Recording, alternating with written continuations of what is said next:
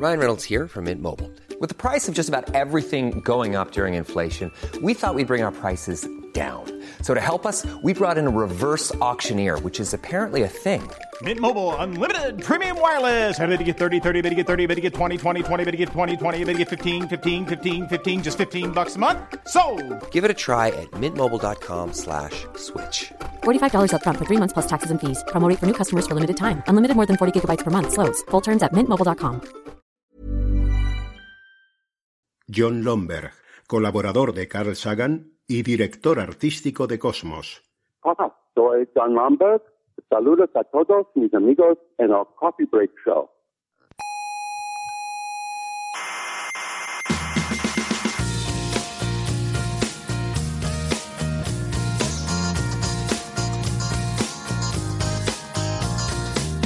Aquí comienza Coffee Break, la tertulia semanal de la actualidad científica. El programa está bien. Ujú, O sea, el, contenido es bueno. Es bueno. Lo que pasa es que, claro, si esto lo presentara Iñaki Gabilondo estaría mejor. Hombre, O Pepa Bueno, o, no o algún profesional.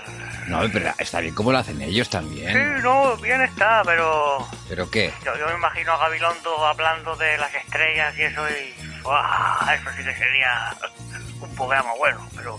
Pero bueno, es lo que hay, es lo que hay, es lo que hay.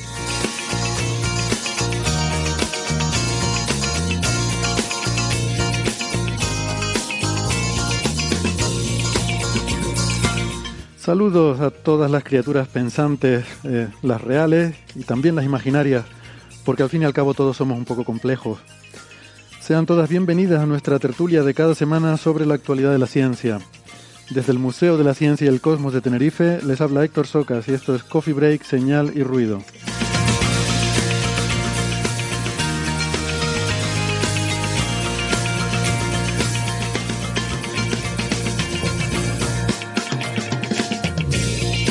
Hoy hablaremos de dinosaurios, eh, de plumas y de resina, de la temperatura del universo, que parece que ahora mismo no se está enfriando, sino más bien calentando. Y de nuevos resultados de la New Horizons. Ya saben que es esa sonda que pasó por Plutón, luego por Uma Thurman, y ahora eh, nos da medidas sobre cuánto de negro es el negro más negro de la negrura espacial. Y resulta que incluso ahí hay algo de luz y no se sabe muy bien de dónde puede venir. Curioso.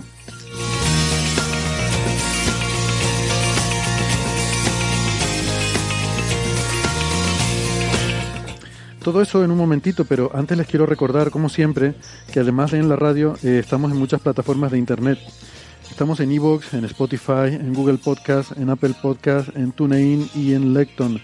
Siempre les recomendamos que se suscriban, que no les cuesta nada y así no se pierden ningún episodio. En nuestra página web están todos los audios de todos los episodios desde el principio de Coffee Break y también hay información interesante como por ejemplo eh, dónde pueden encontrarnos en redes sociales que sobre todo pues estamos muy activos en Facebook, en Twitter y gracias a Ana también en Instagram que ella nos lleva esa cuenta.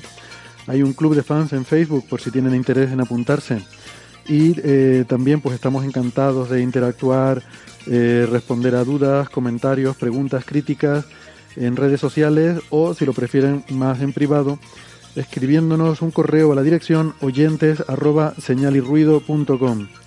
Aquí por privado mejor las críticas, por favor, en redes sociales eh, las cosas buenas.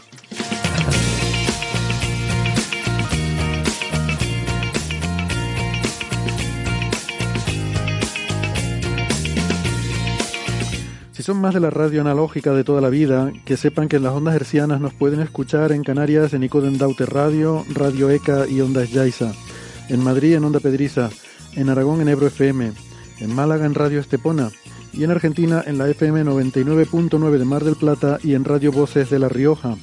En radios online nos pueden escuchar en ciencias.com, sinradio.es, Onda Bética, Radio Círculo y la emisora bilingüe la Spanish Rock Shot Radio de Edimburgo, Escocia.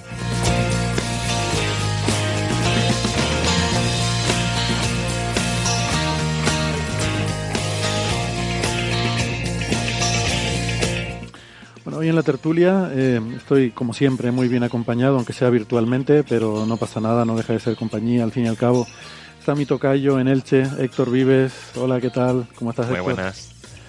Héctor es doctor en ciencias físicas eh, y, como les decíamos la semana pasada, a punto de convertirse en flamante investigador postdoctoral del Centro de Astrobiología y el eh, que es del Instituto Nacional de Técnica Aeroespacial y el CSIC.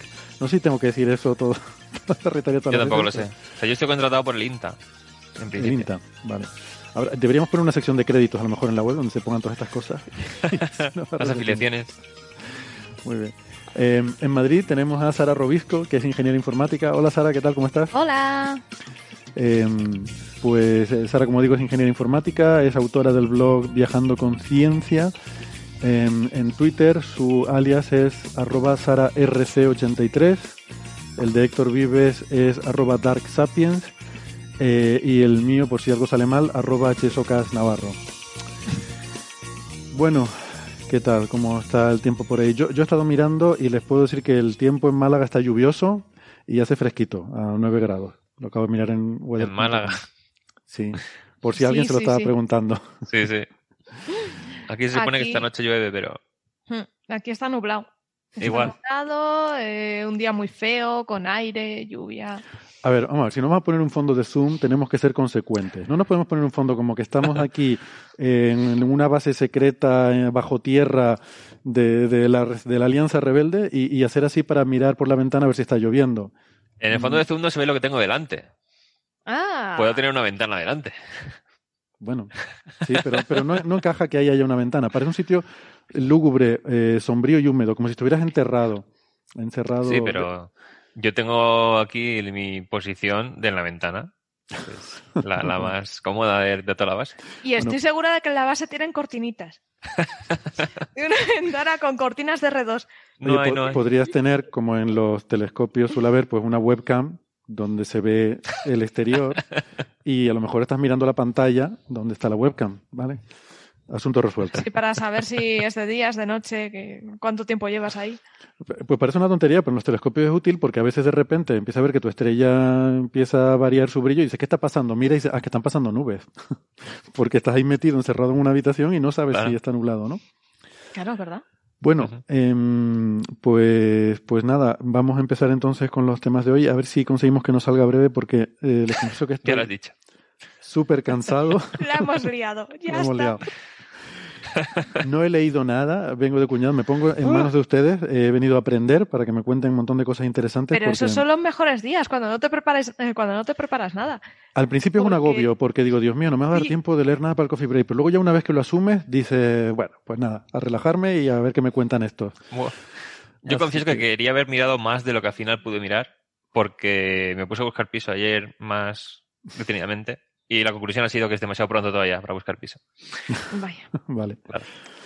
Porque, bueno, nada, eh, ya. Nada, pues quieren alquilarlo ya el mes que viene y yo entro en enero. Y entonces me dicen, no va a estar cuando puedas. Ya, lo típico de. Así que míratelo.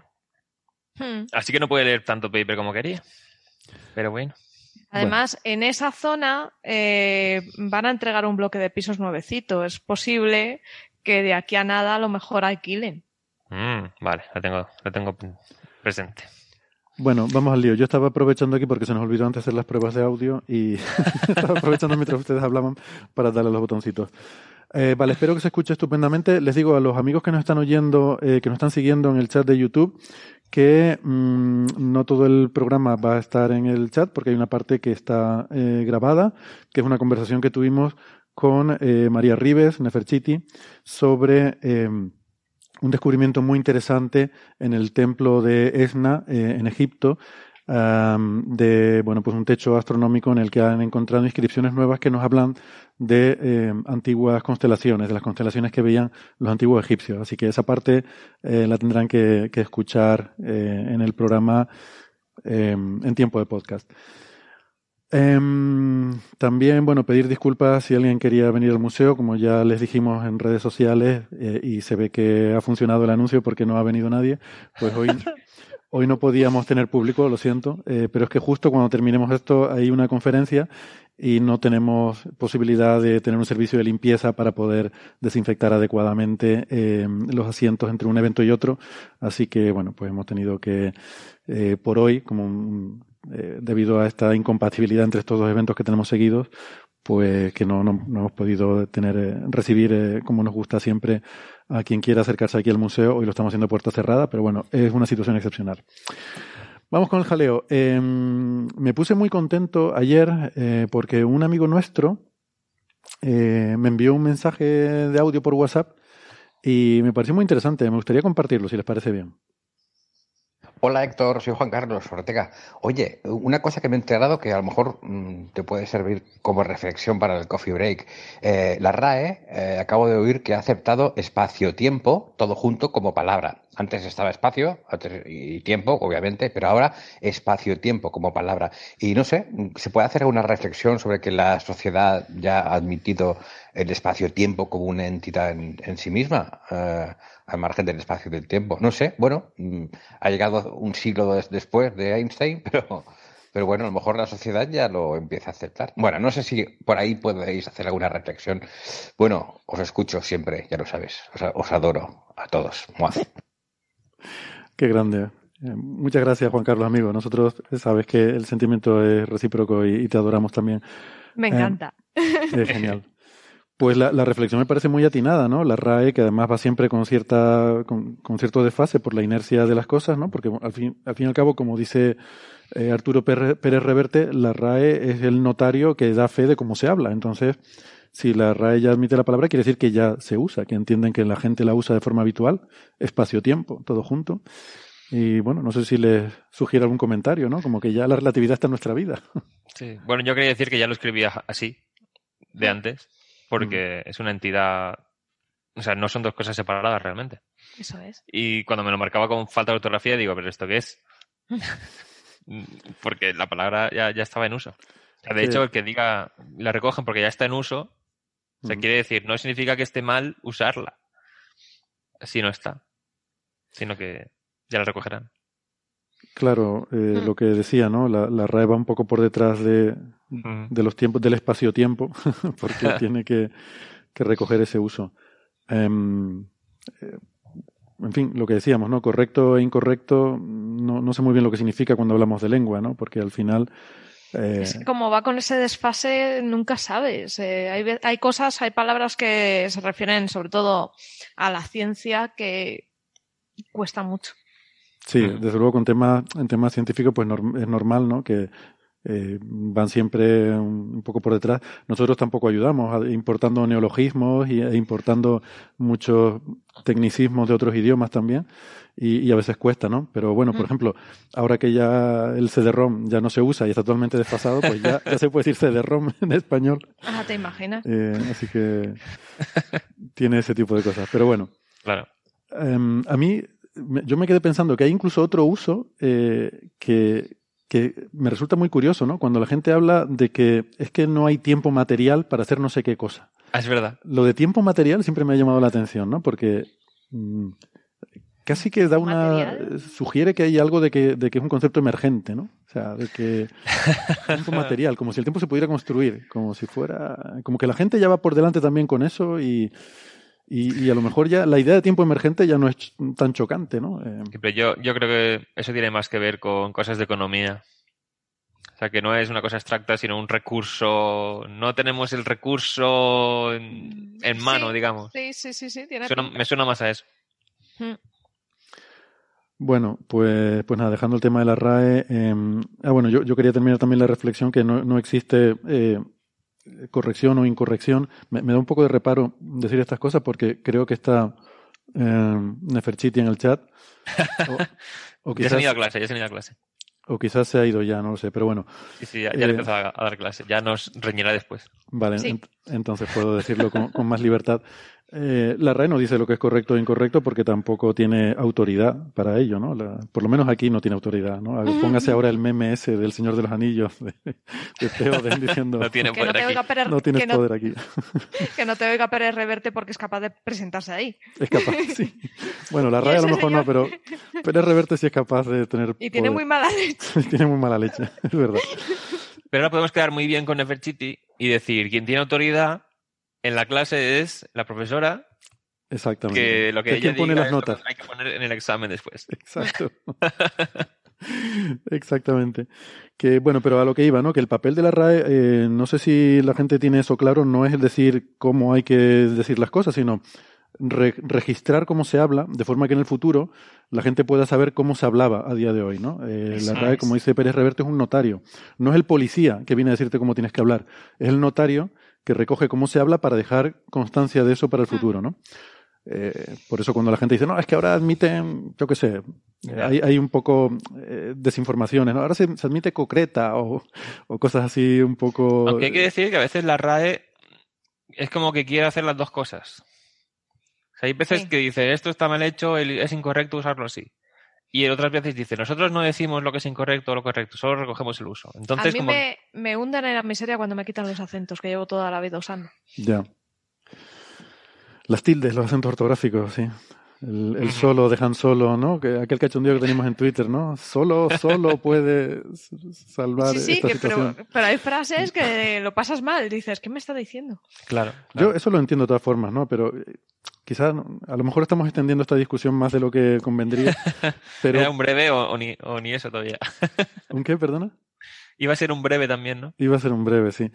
Eh, Yo defiendo, la te- lo- creo que lo que está haciendo la RAE últimamente es equiparar el- lo que se escribe con lo que se habla, de forma que el español sea un lenguaje fonético, una, un Mm. una lengua, un idioma fonético, en el sentido que hay una correspondencia biunívoca entre lo que se escribe y lo que se dice, que en general lo es, pero no del todo. Y es cierto que quitar ciertas tildes genera ambigüedades, por ejemplo la de solo, que nos cogemos ese cachondeo, genera ambigüedades, ¿no? Porque no sabes si es solo de solamente, ¿no? Si es el adverbio o es el adjetivo de solo. Pero es que lo mismo te pasa cuando hablas. O sea, cuando hablas, Claro, claro. tú no dices solo con tilde. mm, solo con tilde solo puede resolver la situación. No, cuando habla la ambigüedad existe y se resuelve por el contexto. Entonces lo que se pretende es que la grafía refleje exactamente la forma en la que se habla. Pero bueno. Eh, También se puede dejar de mandar audio por WhatsApp y escribir los mensajes para que quede todo claro. Sí, Ya. por favor. Cada vez que me Eso mandáis un audio caso. de WhatsApp, muere un gatito. yo, yo creo que eso en cualquier caso, ¿no? Eh, ¡Qué horror! Hay que hacer presión para eso. Bueno, venga, más líos. Em, por ejemplo, de dinosaurios, Sara, em, está muy de moda ahora, además, encontrar mm, plumas de dinosaurios, ¿no? Eh, los dinosaurios cada vez eh, tenemos más claro que, bueno, que son más parecidos a pollos que a cocodrilos y que, que muchos de ellos pues tenían plumas. Y ahora ha salido un artículo nuevo en Nature Scientific Reports em, sobre un, un yacimiento, no sé, en algún sitio de España. Igual nos puedes contar un poco donde se, han, eh, se ha avanzado más en esta dirección, ¿no? Eh, bueno, eh, hay un yacimiento, eh, son dos pequeños yacimientos en Teruel, eh, en los cuales hay restos de ámbar. Se han encontrado unas pequeñas, eh, como diríamos, eh, un- fragmentos de ámbar, más parecidos como a una escamita, son como escamas de ámbar, y en ellas ha encontrado en uno de ellos tres pelos de un mamífero. Como mi barba. Ay, Sí, sí, siento. Por favor. efectivamente. Y en la otra, plumas de un dinosaurio aviano.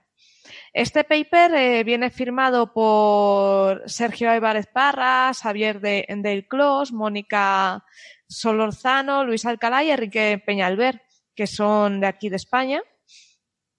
Y la verdad es que hasta ahora siempre se habla de los yacimientos de ámbar de lugares pues un poquito mm, polémicos, ¿no? Como Myanmar y sitios así, donde eh, hay mucha gente que trafica con ese ámbar, eh, mucho mercado negro y mucha cosa chunga, ¿no? Por decirlo de un modo eh, simple. En cambio, aquí en Teruel, pues bueno, también aparecen trocitos de ámbar interesantes, ¿no? Y lo chulo de estas plumas y este pelo, sobre todo hay pelos que es del Cretácico. O sea, aquí había dinosaurios. Bueno, ¿y de quién era el- la pluma? Pues la pluma se sabe que era de un tipo de eniantornitas, perdón, enantiornitas, y las eniantornitas son eh, lo que se viene hablando como pájaros opuestos, que son, mm, eh, están ahí entre ave y, y dinosaurio, son dinosaurios emplumados. muy curiosos de, eso, de, de Cretácico medio superior. Y el pelo no se sabe, se piensa que es de un pequeño mamífero que, que estaba por la zona. Puede ser un ratón, un antepasado de ratones, de ardilla, de... se sabe bien que los pelos encontrados son de un penacho, o sea que tenía que ser de la colita. Y las plumas eh, son, son muy chulas eh, porque son, están muy bien conservadas. Entonces el tema es eso, que ha sido muy fácil Claro. eh, identificarlas.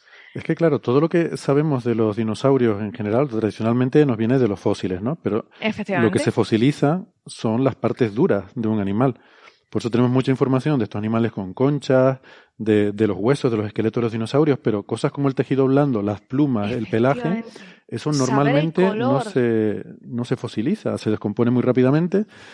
Y hemos encontrado en algunos yacimientos, sobre todo en China, eh, los hemos comentado aquí en Coffee Break, donde, pues por una mm, coincidencia de diferentes circunstancias, en una zona muy arenosa, eh, donde pues animales muertos rápidamente quedan cubiertos por esa arenilla y tal, pues se han encontrado eh, restos fósiles de, de esas plumas, ¿no? Entonces en esos yacimientos sí, sí que se han podido ver, pero en general Sobre es muy todo complicado. de plumas y de piel y pelo o escamas y tal, son impresiones. Lo que más se encuentra son impresiones. Exactamente. Si el fósil es muy bueno y ha dejado impresión, Es impresionante. queda. Es impresionante. ese yacimiento. Y, pero esto, este, claro, la gracia de este que estás contando ahora es que con la resina, ¿no? Con la, mm, Lo tienes Mm. ahí.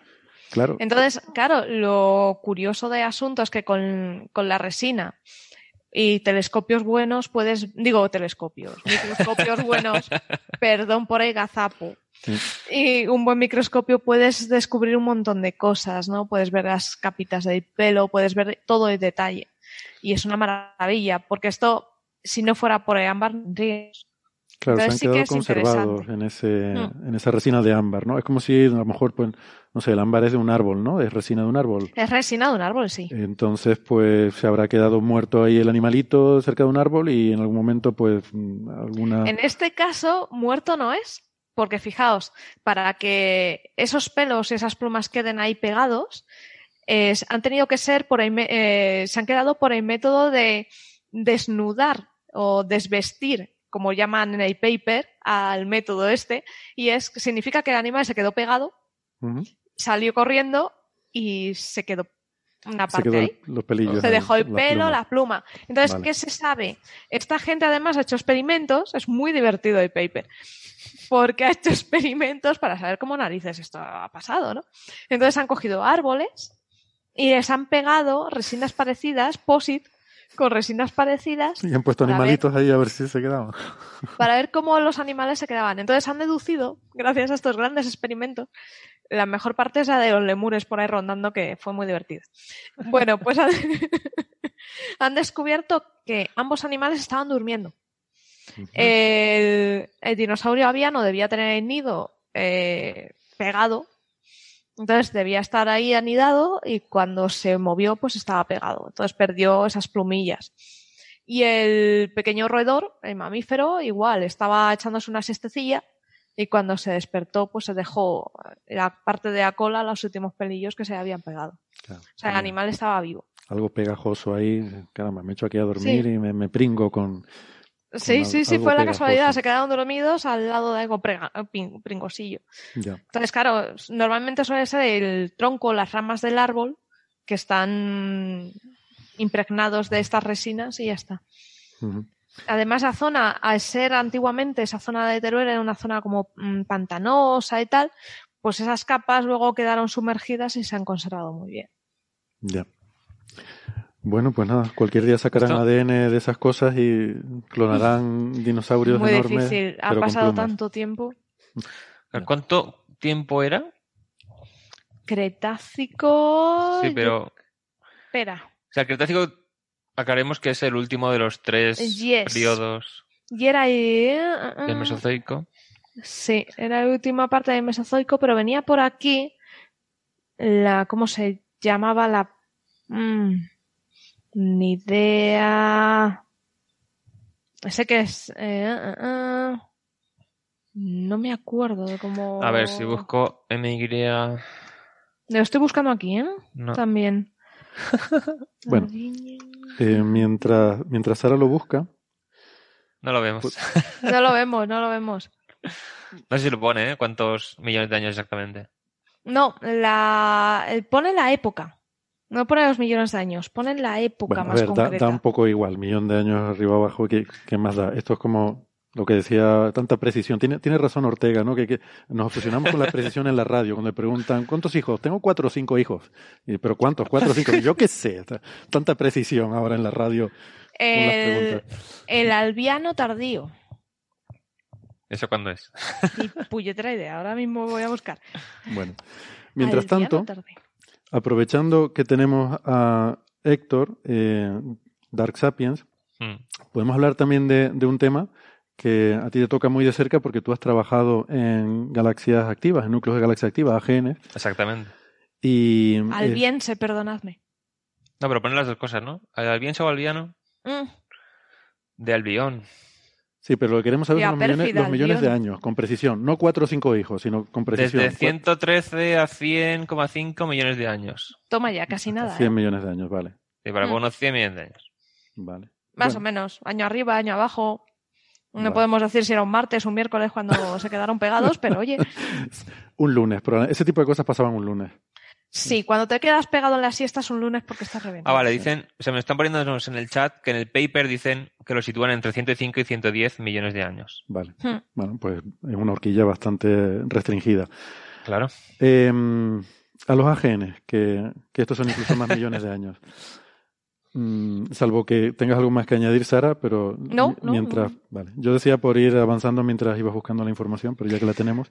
Nada, que cuidado con las siestas, no os peguéis. Estoy pensando, estoy pensando que este AGN creo que es de hace menos millones de años que lo del ámbar, ¿eh? Ah, sí. Me Curioso. parece que sí. Vale. Bueno, pues ahora lo comentamos. Eh, es una, Ah, no, está una noticia que es interesante de por sí, pero sobre todo porque tiene una anécdota graciosa que es que empezó en Twitter. Eh, parte de una conversación de Twitter. Claro. Igual que hay, hay investigaciones que han partido de una conversación en Coffee Break, pues hay algunas que, como en este caso, que parten de Twitter, de Facebook, de, o incluso una conversación de café. Eh, Claro. Estas cosas pasan, ¿no? Y, y en este caso, pues, pues eso. Este, a ver, no, no todo es malo en redes sociales. A veces sirve también como, como punto de partida, como inspiración, pues para, pues para una investigación, como puede servir para cualquier otra cosa, ¿no? Pero Claro. son sitios donde la gente se junta, la gente habla, y en sitios donde la gente se junta, pues de ahí puede salir cualquier cosa. Porque somos Sí. complejos, como decíamos al De principio. hecho, yo creo que para informarte, Twitter es un buen foro para muchas cosas. Sí. Es que todo depende de quién sigas. Mm. Las redes sociales dicen son muy malas, es que depende al final de quién sigas. y Eso la, es. Y la gente que sigues a quién le da voz también. Mm. Entonces, Bueno, el AGN. mm, ¿Cuál es la historia Claro. de esto? Iba a decir, en este caso hay una mujer que se dedica, se llama Judy Smith, Smith, se dedica a bajarse datos de observaciones del telescopio Hubble, que cuando ya están disponibles para todo el público, y las procesa para hacer las imágenes de galaxias, etcétera. Entonces, en una galaxia que procesó, le pareció ver como rayos de luz saliendo desde el centro. Pero claro, dice, ya no sé si estoy viendo lo que yo quiero ver o esto es real o no. Entonces lo puso en Twitter. Y señaló lo que le parecía ver ahí. Que eran pues como si hubiera una zona de sombra desde el centro en forma de cuña. Pero era muy tenue. Entonces, otros astrofísicos, o sea, ella, ella es astrónoma aficionada, digamos. No me acuerdo que se dedicaba en la vida real, digamos. Pero aquí quiero, sí, bueno, quiero mandar un saludo a Ángel en Australia porque él, el tema de las colaboraciones entre amateurs y profesionales en astronomía, pues lo ha, tra- lo ha tratado mucho, es un tema que le gusta bastante. Y este ha sido un caso de ese tipo. Bueno, Está Ángel muy- es uno, eh, de hecho creo que es ahora mismo el coordinador, ¿no? De la Asociación Claro. Profesional Amateur. Sí. De, y por cierto, yo precisamente de este anuncio, de este, perdón, de este asunto me enteré porque vi un tuit de Ángel, ¿no? Eh, Sí, sí, sí, sí. Que nos avisó a Coffee Break. exactamente. Claro. Le mandamos un abrazo. Claro, entonces tenemos esta mujer que, por su cuenta, sin ser astrofísica profesional, procesa imágenes del Hubble, lo pone en Twitter, y astrofísicos que siguen su cuenta, entonces empezaron a hablar entre ellos a ver qué podía ser aquello y tal. y alguno lo procesó el resultado con, o sea, extrayendo un modelo elíptico para quitar la luz de la galaxia, vio que sí que se veían más prominentes todavía estas especies de sombras y empezaron a especular qué podría ser. Y uno que es astrofísico divulgador, Phil Plate, del Astronomer, dijo, esto me recuerda mucho a los, que se, los llamados rayos crepusculares que se dan al amanecer o al atardecer si hay nubes entre el sol y, o sea, más o menos por delante del sol, Mm. las nubes tapan parte de la luz en una zona y en otras no. Entonces se ven como rayos de luz partiendo del sol hacia el horizonte opuesto. Y, y además puedo, eh, ya que no he leído nada, puedo contribuir aquí una tontería a esto, porque además Phil, Phil Plight es un tío muy, eh, muy, muy guay, una, una cuenta muy interesante, recomiendo seguirlo. Él vive en Boulder, Colorado, que es un sitio además Sí. que yo conozco bien porque he vivido ahí nueve años. Y yo no sé por qué, Boulder es un sitio muy particular, ¿vale? Está a casi 2.000 metros de altura, eh, al pie de las montañas rocosas. Eh, y entonces, bueno, eh, tiene un- unas condiciones climáticas, meteorológicas un poco peculiares y ese tipo de fenómenos son muy habituales. Yo no sé por qué es- esos rayos crepusculares, eh, tanto al amanecer como al atardecer, mm, es bastante habitual verlos. Igual en otras partes también, no sé, pero yo, por ejemplo, aquí en Canarias Está- lo- los ves a veces, pero no estoy tan acostumbrado a verlos, ¿no? A ver, y ahí están al lado de las montañas rocosas, a lo mejor tiene algo que ver, Hmm. sobre todo al atardecer. Se forman nubes ahí. Sí, porque Pero bueno, el el, caso el es sol que- se pone detrás de las montañas, justamente, Claro. porque las montañas están al oeste. Pues a lo mejor tiene que ver. Sí, igual eso. Hmm. A ver, es posible que puedas hacer los rayos con las montañas, pero yo me refiero con las nubes, ¿no? Eh, creo que Sí, estamos pero hablando las que la- montañas en las que, que haya nubes por Sí. esa Hmm. zona. Vale. Entonces, de una forma u otra al final. Claro, si es una zona muy montañosa, con mucha vegetación, pues puede atraer más las nubes, tiene más pluviosidad, entonces Mm. puede influir. Pero bueno, el caso es que esto creo que ocurri- que ocurrió, no sé si el año pasado, a principios de este, y ahora ha salido un artículo científico que ya está aceptado en la revista a, a raíz de estas discusiones de Twitter. Porque ahora han, los astrofísicos han analizado las imágenes de Hubble en más detalle, se han puesto a ver qué otros estudios había de esta galaxia y han concluido que, o sea, se han puesto a analizar las razones que podrían haber dado lugar a estas bandas oscuras que se ven desde el centro de la galaxia. Ya han confirmado que sí que son reales, pero claro, hay varias hipótesis. Uno puede ser, o sea, se puede asumir que son rayos crepusculares si el centro activo de la galaxia está iluminando como una región de polvo difuso que hay repartido por la galaxia porque esta galaxia colisionó con otra. O sea, puede haber repartido desde la conexión de galaxias pues una zona difusa de polvo por la región que está iluminada por el AGN, por el núcleo activo de la galaxia, excepto si hay algo que le hace sombra. Entonces se propone que haya, por ejemplo, una especie de disco que lo veamos un poco de canto, o sea, no lo veamos porque es muy pequeñito, pero que esté presente de canto hacia nosotros, entonces en ese plano la luz no llega más allá. La tapa del disco y el polvo difuso que está más allá no se ve iluminado.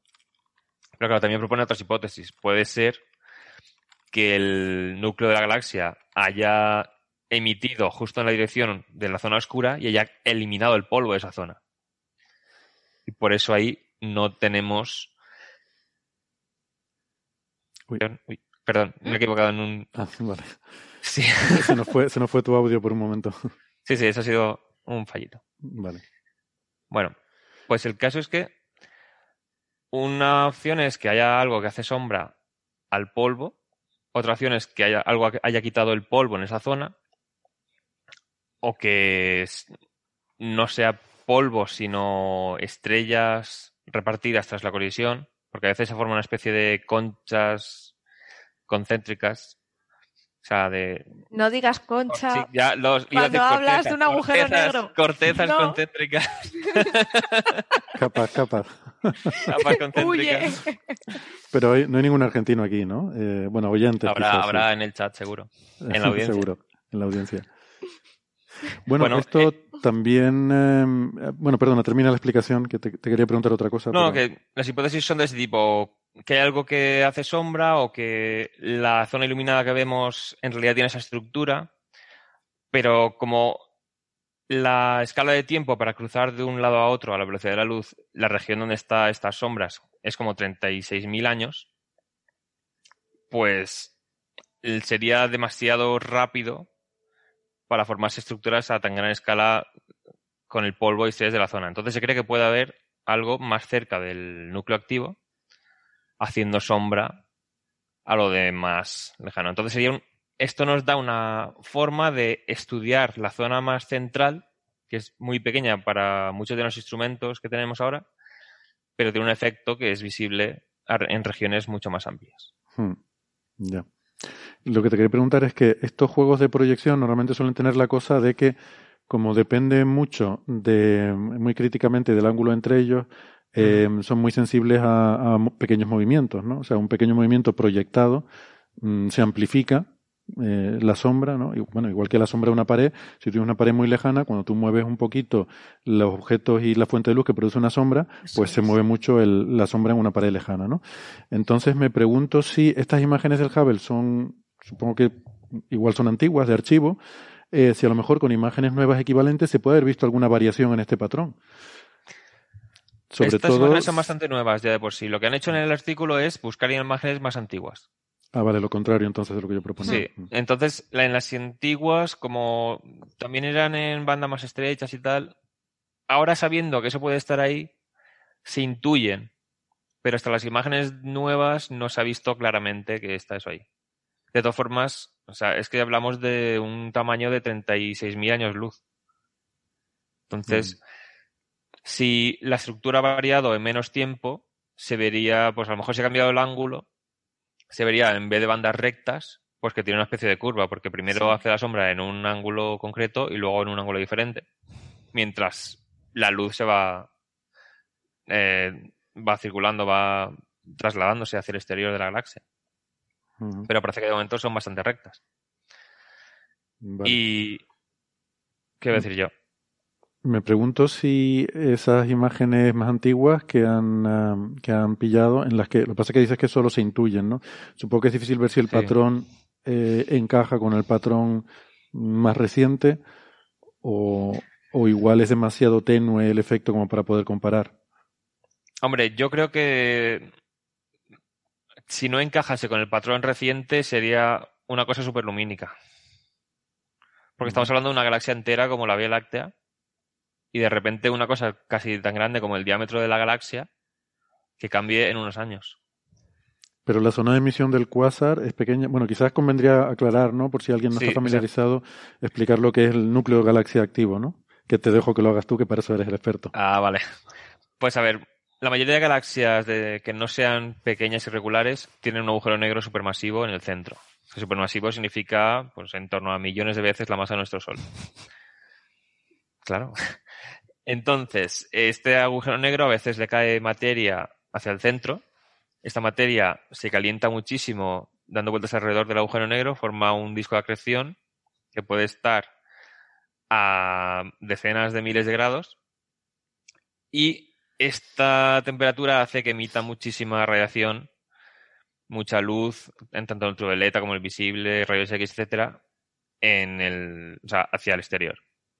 ¿Qué ocurre? Que parte de la materia que cae para formar ese disco también está en los alrededores y se acumula en forma de polvo, gas, etcétera.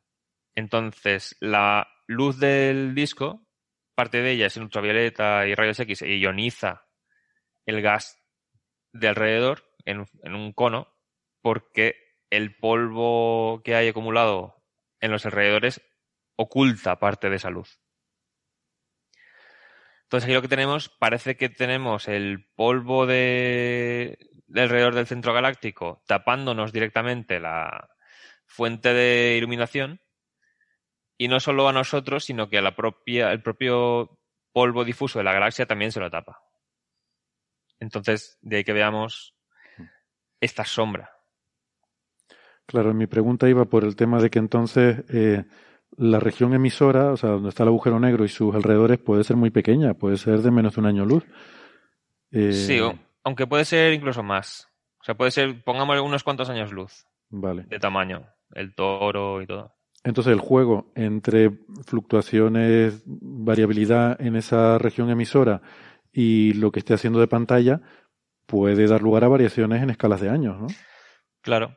Entonces aquí lo que concluyen, al ver que parece que se ha mantenido esa sombra bastante estable en 36.000 años, es que a lo mejor no es solamente el toro central, sino alguna estructura más grande que sí que tarde mucho más tiempo en variar apreciablemente.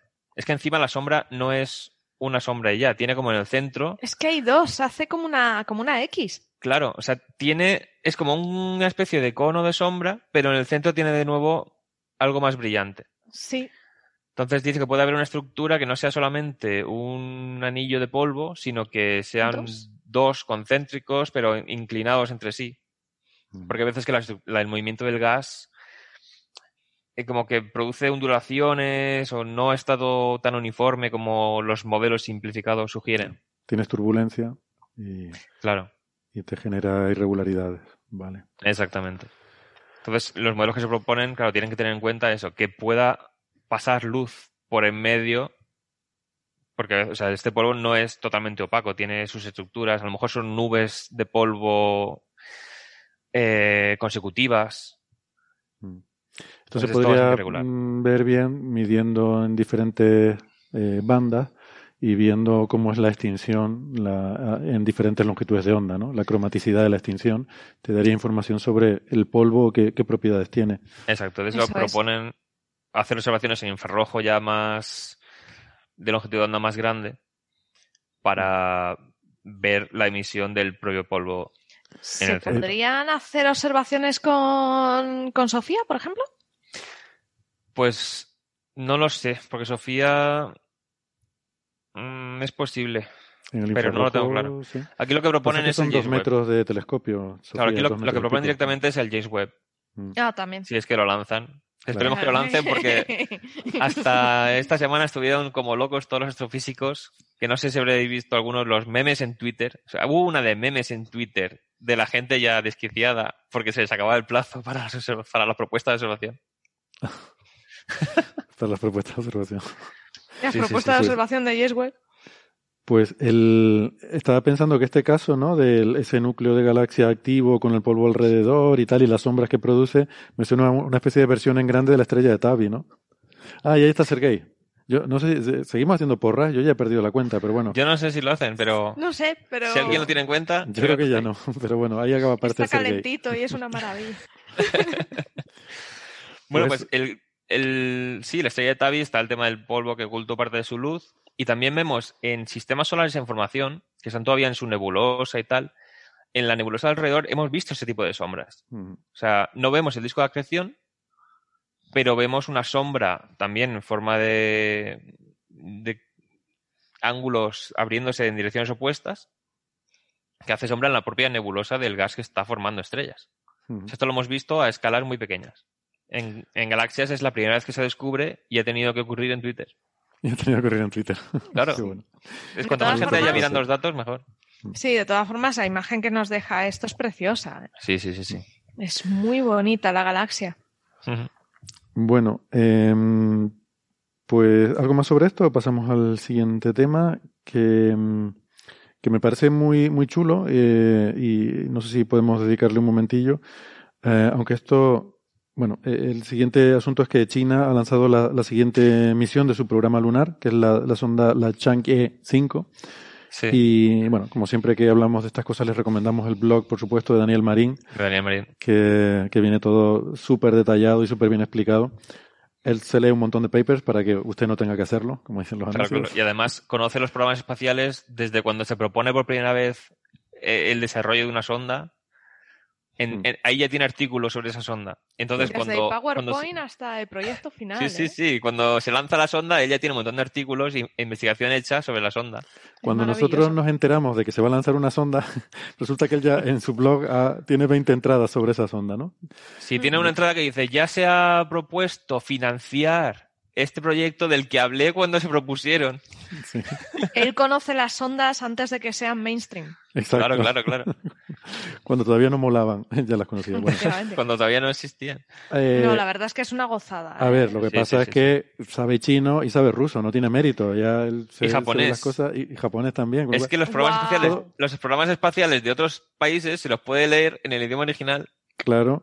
Y, Y, espérate que ahora que Arabia e Israel quieren tener sus agencias espaciales también, aprenderá también esos idiomas. Y, y creo que Cataluña iba a ser una agencia espacial propia también, pues ya lo verás aprendiendo catalán. Em, A lo mejor ya sabe, no sabemos. Hay que preguntarle. Bueno, pues nada, que esta es una misión muy compleja, ¿eh? Yo, Sí, sí, sí, sí. vamos, lo poco que, que sé del tema, eh, es- tiene una complejidad muy grande porque ya se trata no solo de aterrizar, eh, claro, ha ido por varias fases, ¿no? Este programa. Primero orbitadores, luego aterrizadores, mm, los rovers, esto, el Yutu y el Yutu 2 de los que hemos estado hablando, ¿no? Eso es. Eh, pero ahora esta ya es de recogida de muestras y tal y despegar de la Luna. O sea, esto ya casi es el Apolo sin astronautas. Y es mucho más literal eso de lo que parece. O sea, la estructura de misión es muy parecida a la de las misiones Apolo. Sí, Y la cápsula de la cápsula que volverá a la Tierra con las muestras es una versión Es- a escala de la cápsula china tripulada.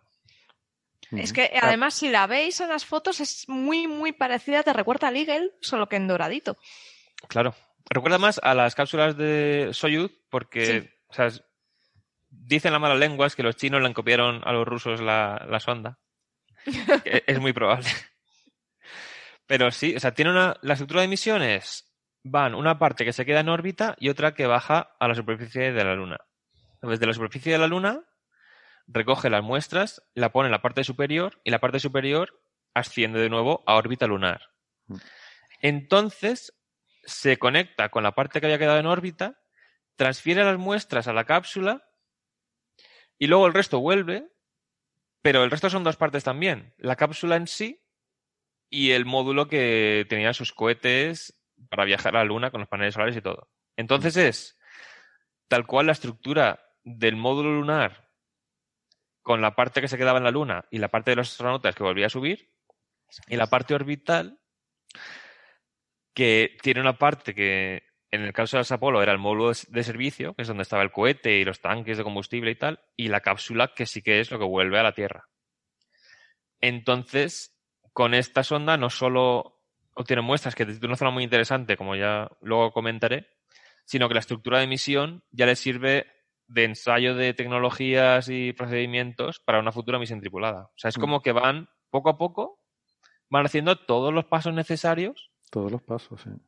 para ir aprendiendo todo lo que necesitan. Despacito, despacito. Sí, sí, pero sin pausa. Van despacito, pero sin pausa. Mm. Entonces, Y, no además, tiene el- esto tiene que ir todo coordinado, porque claro, también tienen el desarrollo de los cohetes tiene que ir acompasado para poder llevar esa carga que, Claro. que te implica estas misiones cada vez más grandes, ¿no? Y con los Ujú. cohetes estos en marcha larga, ¿no? Que, que es esta serie de cohetes que justamente con este estrenan la, la nueva versión, la, la quinta iteración, Ujú. que, que es el, el que tiene más potencia, eh, les permite llevar esto. Esta estructura de misión en módulos, eh, no sé si la gente entiende por qué esto se hace como Lego, que, mm, Sí, que tú primero llevas to- toda tu, eh, todos tus módulos ahí acoplados, luego uno se va quedando, eh, otro baja, luego de los que bajan se queda una parte abajo, el otro despega y tal.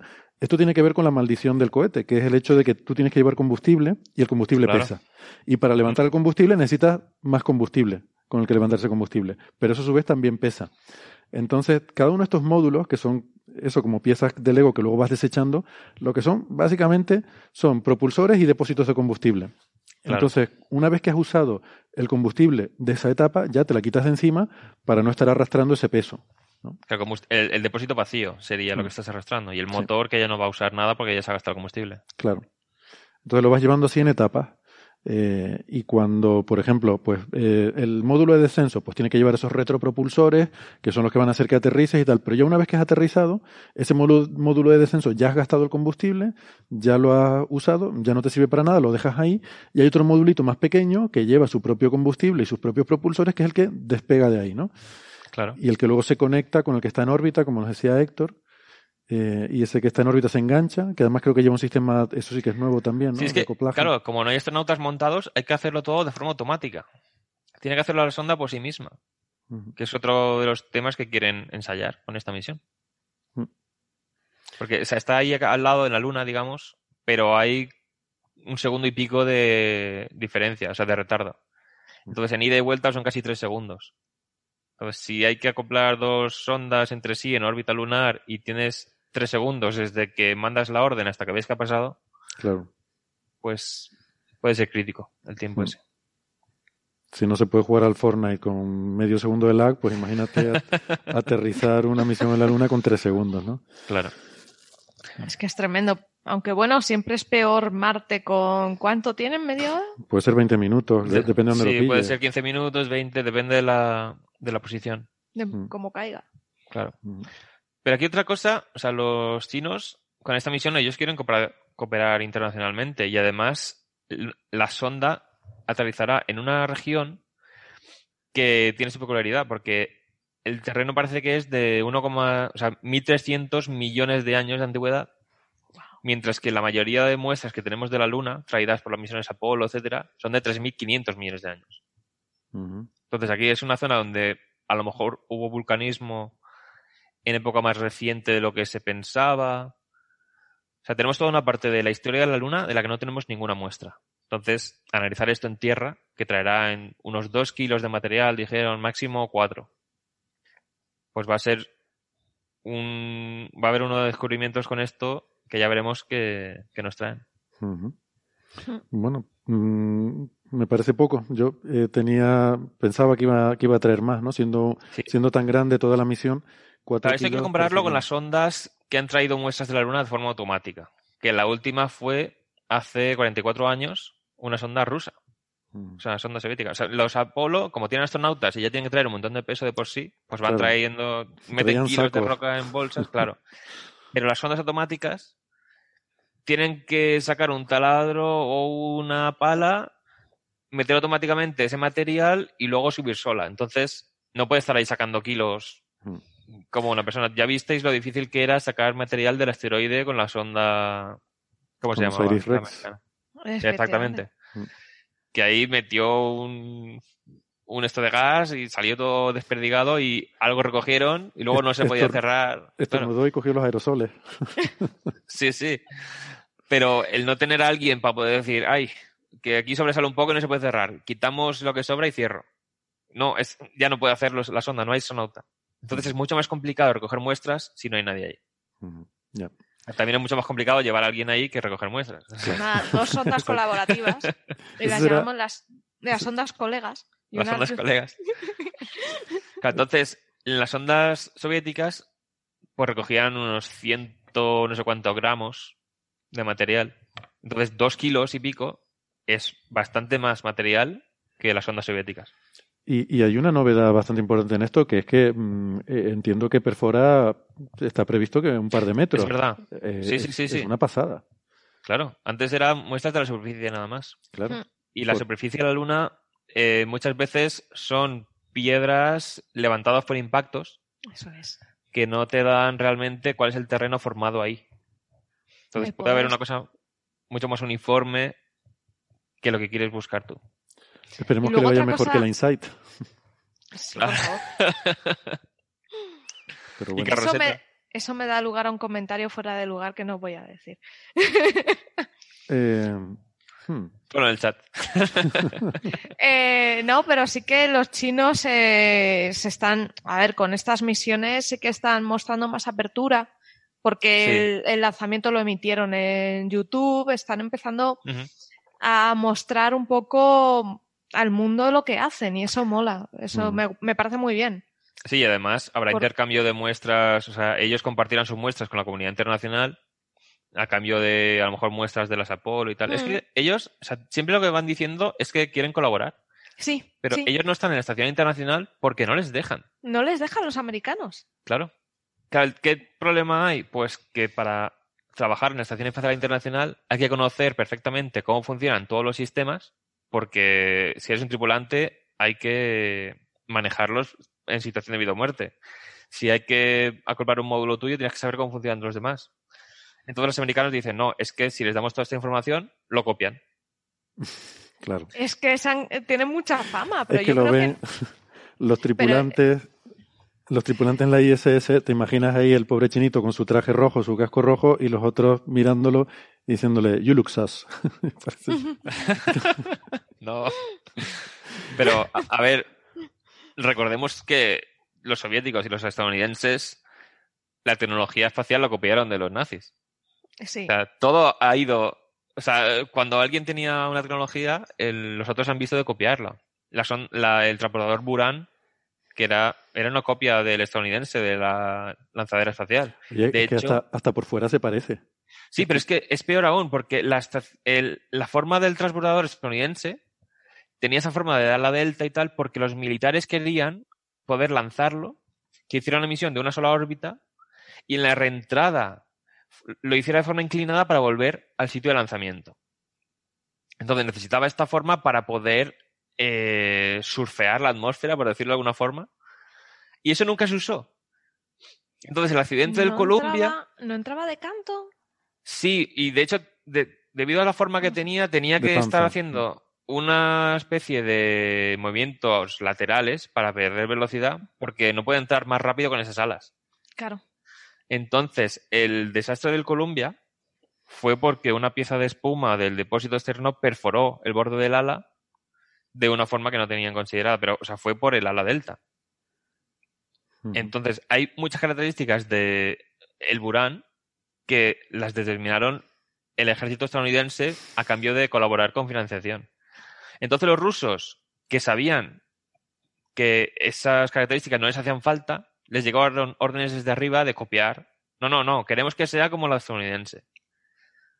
Entonces, hay cosas que nunca la ha usado la lanzadera espacial estadounidense, pero las tiene porque vino el diseño de órdenes de arriba. Y los soviéticos tuvieron el diseño igual porque dijeron, copiad la estadounidense que queremos ser, como que no somos menos nosotros. Mm, ya, ya. Madre mía. Y luego la culpa se la llevan los pobres chinos. Claro, luego dicen, es que los chinos nos copian. Pobrecitos. Bueno, eh, pues nada, muy, muy interesante de todo esto. Si quieren ahora eh, seguimos hablando de esto, pero vamos a hacer primero nuestra pausita habitual después de una hora de programa y aprovechamos para despedirnos de los oyentes que nos escuchan por la radio, eh, agradeciéndoles por habernos acompañado hoy. Les recordamos, como siempre, que si quieren seguir con nosotros, vamos a seguir hablando de, de algunos temas más y tenemos pendiente también la conversación con Neferchiti, que la tendremos en el tiempo de podcast. Así que les invitamos a que nos busquen en internet y nos escuchen en, el, en la versión extendida del podcast. Si no, pues nos despedimos hasta la semana que viene. A los que están en internet no toquen nada que ya volvemos. Hasta ahora. Chao.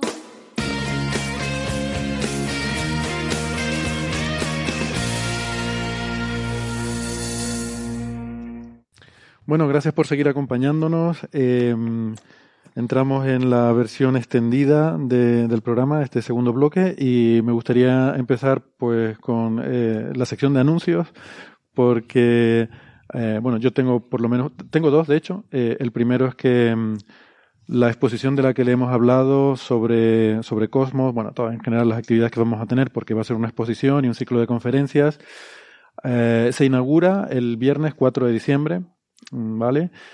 Tenemos, bueno, que, nadie se preocupe si quieren venir y ese día no pueden, va a estar seis meses, es lo que, lo que tenemos acordado con, con John Lomberg y con, eh, en fin, el resto de, de, de personas que intervienen en esto. Eh, va a estar hasta el 31 de mayo, así que tienen tiempo para venir a verla. Incluso ya para mayo seguro estaremos todos vacunados y podremos viajar y a lo mejor no hará falta ni traer mascarilla, ya veremos. Pero bueno, que si alguien está pensando, que sepan que tienen, tienen ese tiempo. Luego, mm, también en paralelo a la exposición, que ya les he dicho que es sobre el arte de mm, cosas que tienen que ver con Cosmos y el legado de Carl Sagan, em, también en paralelo hay un ciclo de conferencias ah, que, bueno, ya anunciaremos el programa, pero básicamente vamos a tener, hay 13 capítulos de Cosmos, pues va a haber una conferencia sobre cada capítulo en la que se va a analizar lo que se cuenta en ese capítulo y actualizar en estos 40 años, pues qué hemos aprendido y qué cosas nuevas hay en cada uno de los temas, ¿no? Eh, siempre pues por algún, algún experto en el, el, tema o los temas, porque a veces es complicado porque a veces un episodio eh, es muy heterogéneo y trata muchas cosas, ¿no? Pero bueno, vamos a tener eso. Y el, el día 5 de diciembre, que es el sábado, eh, el día siguiente a la inauguración, tenemos una videoconferencia con John Lomberg, eh, que va a ser bueno un formato entrevista, ah, en el cual, pues bueno, pues estaremos hablando con él para que nos cuente seguro que un montón de cosas muy interesantes y anécdotas curiosas sobre cómo fue hacer Cosmos y seguro que nos podrá contar eh, cosas sobre Carl Sagan eh, de ese, que, no se saben, a lo mejor pues resulta que era una, una, persona con un carácter muy arisco y que no se podía trabajar con él y esas cosas. Bueno, le preguntaremos a ver. Y eso se emitirá en streaming, eh, pues será en inglés, pero tendremos traducción simultánea. Y nada, quedará ahí grabado. Igual lo ponemos también en algún episodio de Coffee Break, no sé. Algún día que me quiera coger libre, ponemos la entrevista con John para que no se la pierda nadie. Eh, así que nada, ya, ya tienen básicamente toda la información. Pronto estará disponible la página web con toda la, toda la información y empezaremos a poner algunas fotos chulas de las obras que hay en la exposición y esas cosas y el anuncio con, del programa de conferencias, pues todo eso estará pronto disponible en la web. Eh, genial, me he quedado gustísimo después de haber contado todo esto que te... Llevo mucho tiempo con muchas ganas de contarlo. Eh, y Sara... luego al día siguiente el día 6, domingo, al, a las 5 de la tarde, alguien vuelve. Chan, chan, chan, chan, chan, chan. Vuelve, enciérrate con la ciencia. Uh -huh. Así que iremos pidiendo que pongáis vuestras preguntas a los científicos con el hashtag enciérrate con la ciencia, todo junto en Twitter. Y empezaremos a mover tweets y a empezar ya a crear un poquito de ambiente. ¿Esto significa que vamos a volver a un confinamiento o que tienes por información si que por si acaso? Pero habrá, si ¿habrá ventilación adecuada en ese encierro? Mascarillas. Lo triste es que estamos cada uno encerrado en su casa. bueno, pues nada, seguimos adelante. Eh, otro de los temas que, que, hemos visto estos días es un, un artículo muy curioso eh, que, que, bueno, y, que tiene que ver con, con, datos de la sonda New Horizons, como les decía, que es esta sonda que, uh, que exploró Plutón, que está ahora adentrándose en ese cinturón de objetos transneptunianos. Y claro, es el aparato que está más lejos, que tiene mmm, buenas cámaras, claro. eh, con tecnología moderna, o, o, por lo menos bastante moderna, eh, con la que poder tomar eh, imágenes con, muy alta precisión, ¿no? Entonces, por primera vez podemos plantearnos preguntas como esta. Eh, ¿Cuán negro es el negro negro más negro que se puede ver en el espacio? Porque nosotros aquí en la Tierra estamos en el sistema solar interior y hay un disco de polvillo que produce esa luz zodiacal. A lo mejor alguien la ha podido, la ha podido ver, se ve incluso en condiciones favorables sobre todo cerca de los equinoccios de, invierno, de, de, otoño y de primavera, eh, suele, suele ser visible eh, al atardecer o al amanecer. Y mm, es un, como digo, un disco de polvillo que hay en el sistema solar interior que genera una especie de luz difusa que hay por ahí, ¿no? Entonces, todos los telescopios que tenemos en la Tierra estamos limitados por la atmósfera terrestre, en el espacio estamos limitados por esa luz zodiacal, ese polvillo, pero la New Horizons está mucho más lejos, no tiene nada de eso. Es verdad que hay otras ondas como las Voyager o, o incluso antes las Pioneer que, han, que, que, están más lejos, pero claro, no tenemos la posibilidad de que nos envíen las imágenes que nos puede enviar la New Horizons. Con lo cual, hay una oportunidad única. Estas son estas cosas, yo creo, bonitas que se hacen con las misiones espaciales, ¿no? Se hacen para una cosa, pero luego hay gente rompiéndose la cabeza y decir, bueno, ya que tenemos eso ahí por el mundo, claro, es que... ¿qué más cosas podemos hacer? Mm. Y, y, luego entonces... lo bonito de New Horizons es que llevaba mucho instrumental, entonces permite hacer muchísimas cosas. Mm. Yo entonces... cuando me enteré de que llevaba un, un telescopio Cassegrain en, en, debajo de una de las de las alas, dije, madre mía, qué maravilla. Claro, es que es, tiene que pasar, en realidad pasa bastante lejos de los objetivos. Sí. Y claro, fotos de alta resolución, o sea, lo llaman cámara de alta resolución. Básicamente tiene un telescopio para sacar fotos de lejos un teleobjetivo, pero a lo grande. Mm. Eh, pues resulta que mm, cuando tú miras eh, al, al, cielo lejos de fuentes brillantes, ¿no? Que claro, uh -huh. realmente ahí donde está New Horizons, el Sol ni siquiera, eh, o sea, el Sol es una estrella brillante desde esa distancia prácticamente, si estuviéramos ahí. Um, miras a alta latitud galáctica, o sea, un sitio donde no haya, ¿no? Lejos de lo que es el plano de la Vía Láctea. Y, y, eso, una zona pues lo más, lo más oscura que puedas imaginar, mm, resulta que la sensibilidad que tiene ahí, la han estimado, es 10 veces más que la del Hubble. ¿Vale? Claro. O sea, el negro en las imágenes de New Horizons es 10 veces más negro que en el Hubble, por decirlo así. Es que además, o sea, esta misión se diseñó para tomar fotos en condiciones ya muy oscuras. Claro. Claro, Porque o sea, Está hecho para, está hecho para ver Plutón, ¿vale? La- esta misión sirve Claro. para ver Plutón, que está muy lejos. Y, pero, pues eso, ¿no? Se ponen a mirar qué otras cosas se pueden hacer con esto. Eh, y resulta que ha salido este artículo que quizás, si, si ustedes lo han leído, les puedo pedir que lo comenten, pero que me llama la atención que eh, es un artículo que, bueno, el primer autor se llama Todd Lauer y, y hay otra serie de autores. Entre ellos está, por supuesto, Alan Stern, que es el, el investigador Claro. principal de la misión, el uno, dos, tres, cuatro, el quinto autor. mm, Em, y bueno, Alan Stern, además de ser el investigador principal, es un personaje muy curioso, ¿no? Creo que incluso llegó. Sí, sí, es una persona muy interesante. Eh, llegó a sonar incluso para ser eh, administrador de- principal de la NASA. uf, Eh, y, y además les recuerdo que nosotros eh, le hicimos una entrevista, yo estuve en su oficina, eh, porque también eh, su, su oficina está en Boulder, Colorado. El instituto se llama el Southwest Research Institute y es un, en un edificio de oficinas, pues tienen una planta donde han alquilado ahí unas cuantas oficinas y ese es el, el Instituto de Investigación de Southwest. Es un instituto muy pequeñito, pero cuando, en fin, eh, tienes capacidad para gestionar y aprovechar bien los recursos, pues se pueden hacer cosas muy chulas, ¿no? Em, y eso fue en el episodio 52, ¿no? Pues que, que uf. estaba yo por ahí, sí, buf, hace mucho tiempo. ¿Hace, Y- hace, hace cuántos? Pues 243 episodios eh, a 54 por año. Eh, pues eso fue- ¿54? Eso fue en 2016, si no recuerdo mal. Y claro, lo- ese es Alan Stern, efectivamente. Ahora tiene el pelo más blanco, pero, pero sí. Eh, y la verdad que es una persona que impone mucho, ¿eh? A pesar de... de A pesar de esa cara de simpático y Sí, adorable que tiene. Sí, sí. Y, y luego- y puede ser simpático, ¿eh? Quiero decir que. Pero, pero impone mucho porque, eh, no sé, es como, es como muy directo al hablar y, y te mira así como de una forma que parece que te está interrogando. Y, pero, pero no sé, la verdad que conmigo la verdad que se, se, se enrolló bien. Me regaló unas pegatinitas para el coche, de estas que le gustan a los estadounidenses y tal. Y, Oh. eh, no sé si puedo decir esto, pero me dijo cuando terminamos que le había hecho una de las mejores entrevistas que le habían hecho. Entonces. Sí que se puede decir, por supuesto. Por eso lo digo. Bueno, no sé, queda, queda un poco. Queda feo que lo diga yo, pero como no había nadie más, no lo digo yo, no lo va a decir nadie. Y, y además tampoco nadie me lo va a desmentir porque no, no había nadie más allí, o sea que. Total, a lo que iba. En este artículo, el único autor de este artículo de Southwest es Alan Stern. Eh, con lo cual entiendo que esto debe ser a lo mejor gente que. El, el primer autor es del. eh, bueno, el Laboratorio Nacional de Investigación Óptica Infrarroja, no sé qué, de Tucson, Arizona.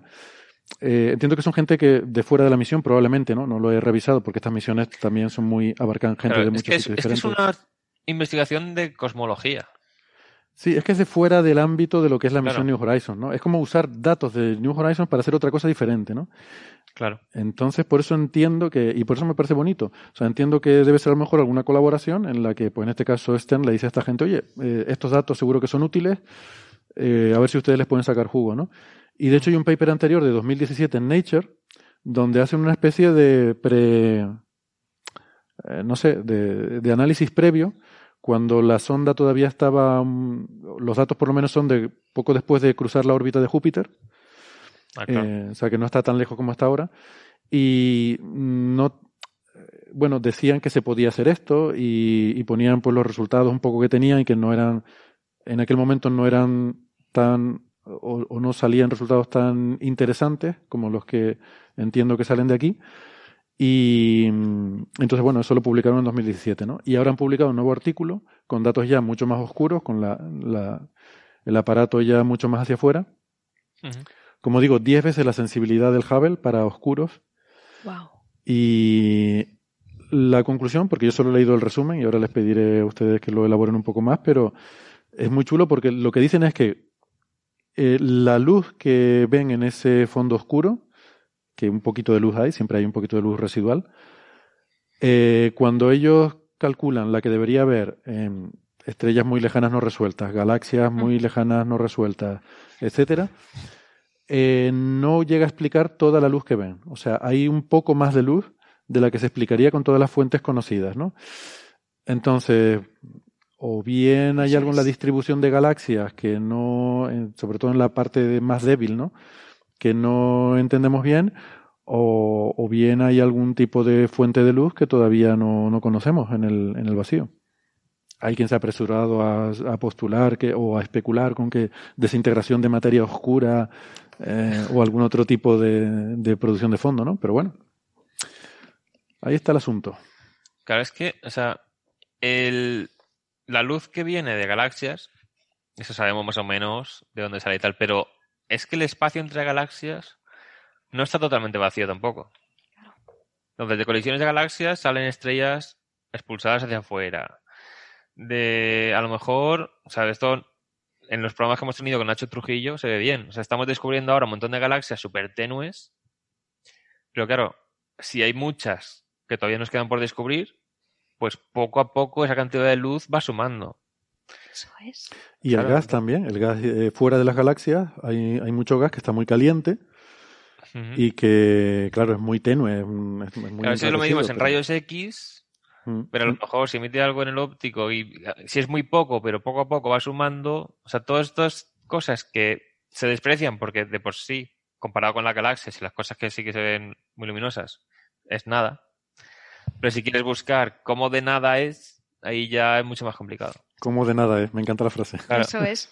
Es que digamos que todo aporta, todo va sumando, sumando, sumando y tienes un poquito. Mm. Claro.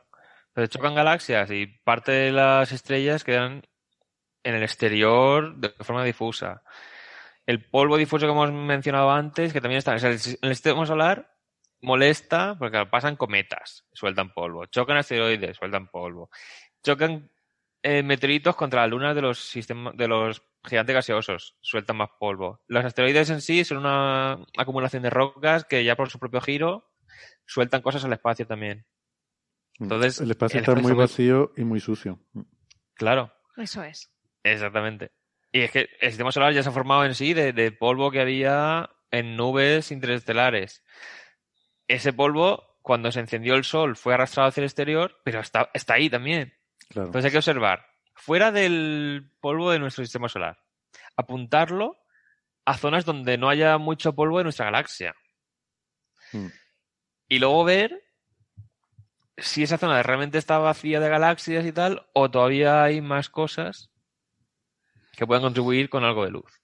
Pero es que decían, o la conclusión que sacan, creo que era o que nos hemos, o que hemos subestimado la cantidad de galaxias enanas que hay, o que de galaxias más luminosas que no sé qué, nos faltan la mitad. Esa es justo la última frase del resumen, el abstract. Sí, sí, sí, sí. Dice, que, que es hasta donde yo he llegado.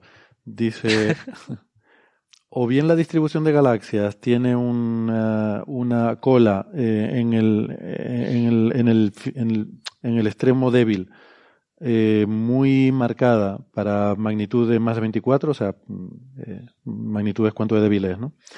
Mm. O eh, los catálogos existentes mm, se están perdiendo la mitad de las galaxias con magnitudes de menos de 30.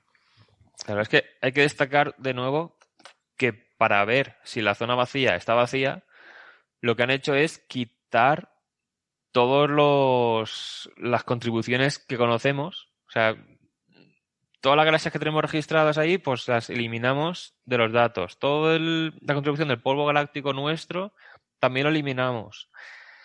Pero yo entiendo que es estadístico, ¿no? O sea, que no es que vayas galaxia por galaxia diciendo aquí sé que hay una galaxia y tal, sino que estadísticamente dice yo sé que hay no sé cuántas galaxias de tal magnitud por cada minuto cuadrado de arco, no sé qué. No, yo creo que toman las imágenes, porque hacen imágenes de alta exposición, y luego esas imágenes las van pasando por un software y lo que notan que son puntitos luminosos lo van quitando. Sí, quitas la fuente, efectivamente. Van haciendo cribados y luego pues mm, por estadística. Supongo que harán todo eh, ese- esa imagen, luego la trasladarán a un gráfico de intensidad, eh, bueno, de hecho, sale, la trasladan a un gráfico de intensidades, y de ahí ya lo van sacando. Sí, eh, o sea, la- exacto, a eso me refiero. O sea, primero quitas las fuentes de luz de la imagen Y eso es. y luego del fondo que te queda la imagen para explicarlo y decir de dónde viene este fondo, pues ya ponen distribución estadística de galaxias débiles, ¿no? Eh, contribución de polvo eh, más allá del eh, transneptuniano, en el cinturón de Kuiper.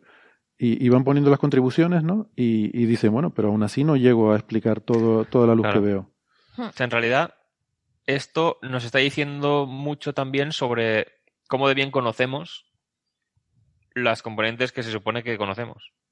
O sea, si se supone que el universo está hecho de estas cosas que sabemos que están ahí, vale, pues las restas y no debería, no debería quedar nada.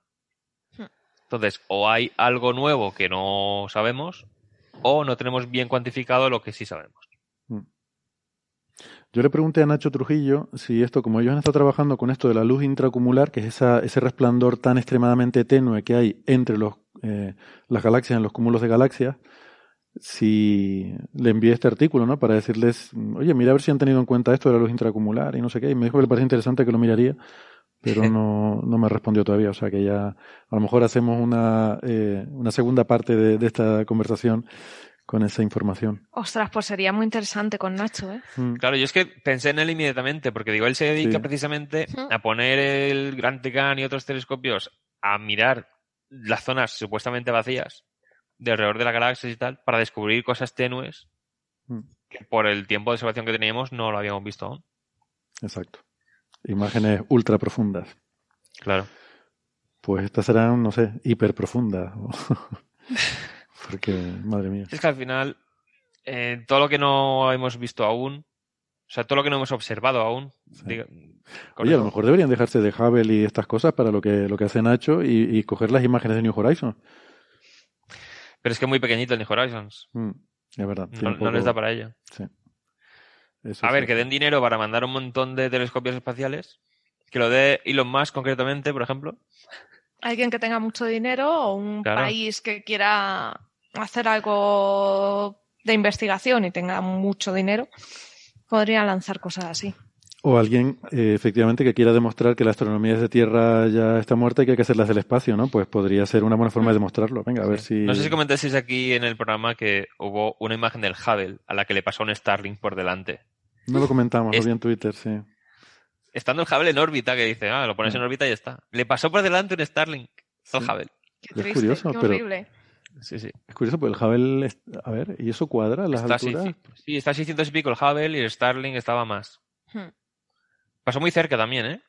Claro, Entonces, tiene que claro, haber pasado es- muy cerca porque no hay tanta sí, diferencia sí, de sí. altitud. Yo creo que el Hubble está a 500 y pico, 600 kilómetros, ¿no? Sí. Eh, 500, 600. ¿Y Starlink? Yo creo- Sí, bueno, debe ser ahí. ahí. Estaba Debe un poco más. Pasó muy cerca. O sea, ya no es una línea de luz, era una banda de luz en la imagen. Ya. Pues qué miedo. Eso da Qué horror, casi más Claro, claro. todavía. qué horror. No, Bueno. y encima, sabiendo que ya se ha avisado un par de veces por otros satélites a Elon Musk de, oye, que va a impactar, muévelo, y uh, se hace Ya, eso ha Ya. pasado.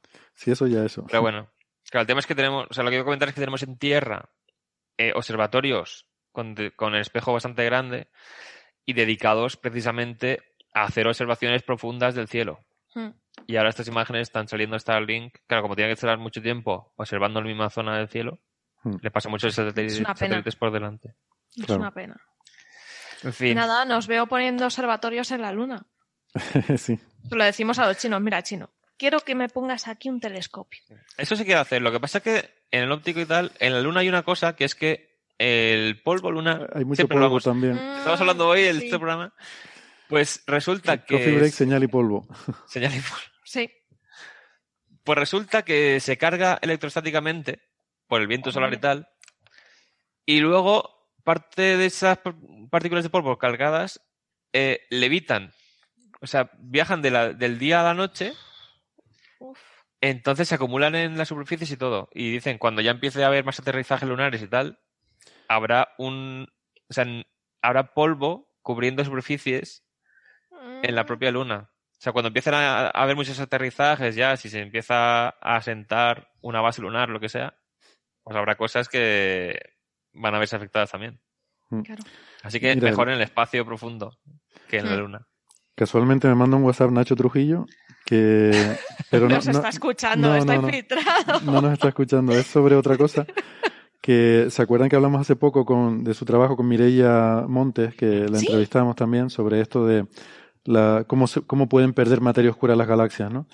Pues que acaba de salir una nota de prensa de la NASA con ese trabajo, porque como usaban datos del Hubble y demás, a veces la NASA hace notas de prensa con Sí. algunos trabajos que se usan, ¿no? Y acaba de salir. O sea que si la ven por ahí, ya hemos hablado de eso. ya, ya nos adelantamos a la NASA, tío. Es que vamos por delante de la NASA. O sea, podemos decir, eh, literalmente, eh, en casos como este, pues, vamos por delante de la NASA, tío.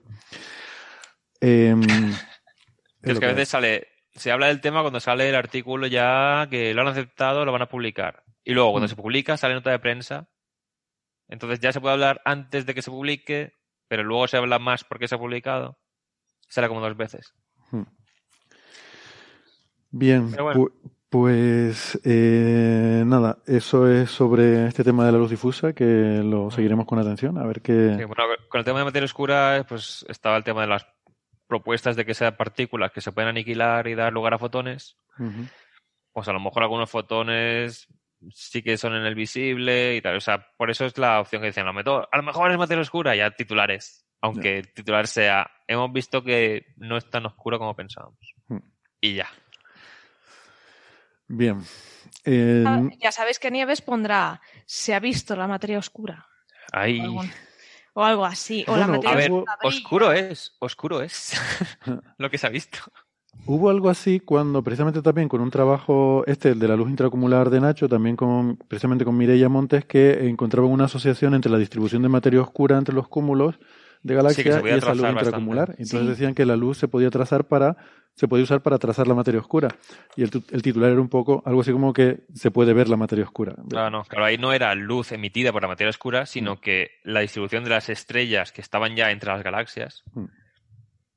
Eh, la distribución era parecida a la distribución de materia oscura. Eso es. Que la traza, que la sigue, pero porque Claro, claro. la gravedad, pues, hace lo que hace y, y hace su trabajo. Bueno, pues esto es lo de la New Horizons que, que ha visto la luz en la oscuridad. Y vamos entonces al siguiente tema, que tiene que ver con la historia térmica del cosmos, eh, utilizando tomografía del efecto Sunyaev-Seldovich. Me da mucha pena no tengamos aquí a Alberto Rubiño, porque yo siempre que Claro. Siempre que se habla del efecto Sunyaev-Seldovich, eh, me acuerdo de él, porque además él es muy fan Sí. de, de Seldovich, bueno, y de, Su- y de Sunyaev. Y, y en particular este efecto, pues, eh, es muy interesante en cosmología, ¿no? Y, em, a ver, por explicarlo de forma sencilla, el efecto, el efecto este Sunyaev-Seldovich térmico, lo que quiere decir es que los fotones que nos vienen del fondo cósmico de microondas vienen viajando desde los confines del universo eh, y a veces interactúan con el, material que hay en medio, ¿no? Eh, entonces, como estamos mirando muy, muy lejos, cuando miramos al fondo cósmico de microondas, eh, podemos ver interacciones de esos fotones con cosas como protocúmulos de galaxias, estructuras muy grandes, y entonces a veces se produce efecto Compton inverso, que es que los electrones que hay en el medio, eh, digamos que chocan con los fotones y le ceden energía. ¿Vale? Digamos que. Digo, porque el efecto Compton es. El normal es que el, el fotón le da energía al electrón, pero bueno, lo contrario también ocurre, ¿no? Sobre todo cuando los electrones son muy energéticos, lo cual ocurre en medios muy, muy calientes, cuando tienes gases muy calientes y suelen, es, es lo que suele ocurrir fuera de, el gas fuera de las galaxias está a millones de grados normalmente, que es un poco, siempre le hemos dicho que es un poco de mentira porque es- está tan enrarecido que hay Es que se mueve muy rápido, digamos. Quiere decir que se mueve muy rápido, exactamente, que las partículas, ese gas de hidrógeno son protones y electrones que se mueven a toda velocidad. Porque son átomos sueltos, o sea, uno aquí, otro allí, y, y Claro, van muy rápido. y es gas en- acumulado en cúmulos de galaxias. Ujú. O sea, parte ha formado las galaxias, pero parte del gas ha, ha seguido cayendo al pozo gravitatorio del cúmulo entero. Y claro, es como cuando dejas caer algo, se va acelerando por la gravedad. O sea, es- se llama el teorema del virial. Es como que la energía cinética y la potencial se intercambian. Pero, pero espera, de- déjame terminar de explicar el efecto Seldovich, Sí. Sunyaev-Seldovich, y luego, y luego contamos ese para no mezclarlos, ¿no? Y que, que no se nos líe la gente.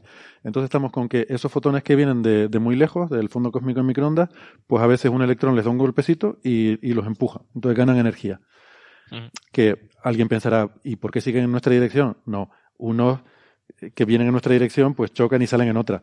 Pero a su vez pasa también lo contrario. Unos que vienen en otra, por la chocan y vienen en la nuestra, ¿no? Entonces, las gallinas que entran por las que salen. La cuestión es que al final, de los sitios donde hay este gas caliente, te- los fotones que te vienen de ahí mm, te, te vienen con un poquito más de energía de la esperable. Y eso se ve en el fondo cósmico en microondas, se ven como eh, burbujitas donde, eh, digamos que tiene más temperatura. Que la Sí. temperatura lo que quiere decir es esa, la energía que tienen los fotones, ¿no? Y es por eso, porque han interaccionado con estos electrones de alta energía. Entonces, el efecto, eso se llama el efecto Sunyaev-Seldovich, y lo podemos usar para eh, ver en una determinada dirección, porque al final lo que estamos es sumando todos los fotones que vienen en esa dirección, pues qué cantidad de electrones calientes hay. Eh, claro, tú al final lo que ves es la suma de, de todos, ¿no? Pero bueno, puede. Y de hecho, ahí viene otra de las palabras clave en este artículo, que es tomografía, que es intentar eh, separar a, a lo largo de la línea de visión, eh, Claro. hacer una reconstrucción. Porque el tema es, o sea, tú observas el, el fondo cósmico de microondas, que por cierto, a lo de la New Horizons lo han llamado fondo cósmico óptico. Ay, sí, eso es interesante, Es está verdad. chulo, sí. Que pasamos del fondo cósmico en el óptico al fondo cósmico en microondas. Es verdad, mira qué forma para verlo hilado. Se me Sí, sí, pasó. y también el fondo cósmico de infrarrojos. Es básicamente el fondo de- del cielo donde no hay galaxias. Mm. También hay luz, Hay cosas. hay cosas. Eh, cu- cuenta Bueno. ahora si quieres, eh, Héctor, lo, lo que estabas contando antes, yo te interrumpí, del, el- la virialización, ¿no? El, cómo Sí, coge o sea, temperatura ese gas. Básicamente el gas cuando colapsa entre sí, pues la energía potencial gravitatoria por estar lejos del pozo gravitacional hace que se vaya, vaya ganando velocidad cada partícula. Entonces, las partículas entre sí van viajando muy rápido, entonces eso equivale a que tenga mucha temperatura. También hay una presión por ser un gas, porque aunque esté muy lejos entre sí, hay una cierta interacción electromagnética entre las partículas. Entonces, básicamente va cayendo el gas y cuando más profundo es el pozo gravitatorio, pues más se calienta cuando llega. Esto se ha, se ha usado incluso para determinar la existencia de materia oscura. Lo que hacías es medir los rayos X que emitía el gas por lo caliente que estaba y se deducía cuánta profundidad tenía el pozo gravitacional en el cúmulo. O sea, se podía ver cuánta más había en ese cúmulo. Y claro, por efecto señal de Seldovic es otra forma que básicamente ves los electrones que hay a base de la energía que le dan a la radiación de fondo de microondas. Mm. Y esto hay que tenerlo en cuenta porque o sea, son parte de las anomalías de temperatura que se observan, pero no son primordiales. O sea, no es la diferencia de temperatura o de densidad que había cuando se emitió el fondo de microondas, que esas también se estudian por otro lado, sino que estas son cosas que hay delante.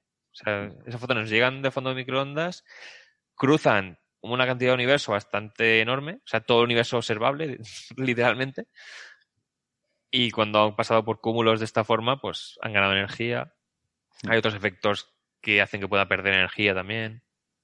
Entonces, Entonces- lo que hay es un artículo en el Astrophysical Journal eh, de una serie de autores, bueno, de Estados Unidos, Japón, eh, de Alemania, de diferentes países.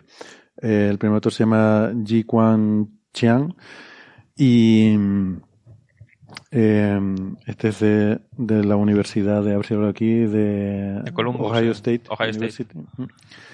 Eh, bueno, y lo que hacen es que con esta forma ingeniosa, viendo el, el efecto Sunyaev-Seldovich, eh, pero eh, con, eh, con la distancia, eh, lo que hacen es que asignan temperaturas a ese gas que hay en, en los cúmulos de galaxias, fuera de las galaxias, que está muy caliente, pues van viendo esa temperatura, ese gas a diferentes, diferentes redshift, que es la forma cosmológica de decir a diferentes distancias. Y en particular, consiguen llevarlo hasta casi z igual a 3. Que z Sí. igual Hay una a cosa 3. que quería contar yo que se me había olvidado, se me Sí. ha pasado, que es al hablar que esto lo vemos observando el fondo cósmico, cós- cósmico de microondas, que es que a priori no sabemos a qué distancia están esos cúmulos que producen una, una anomalía en el fondo cósmico de microondas. Entonces, una cosa que han tenido que hacer en este artículo es ver a qué distancia están los cúmulos detectados por efectos señales Teldovic.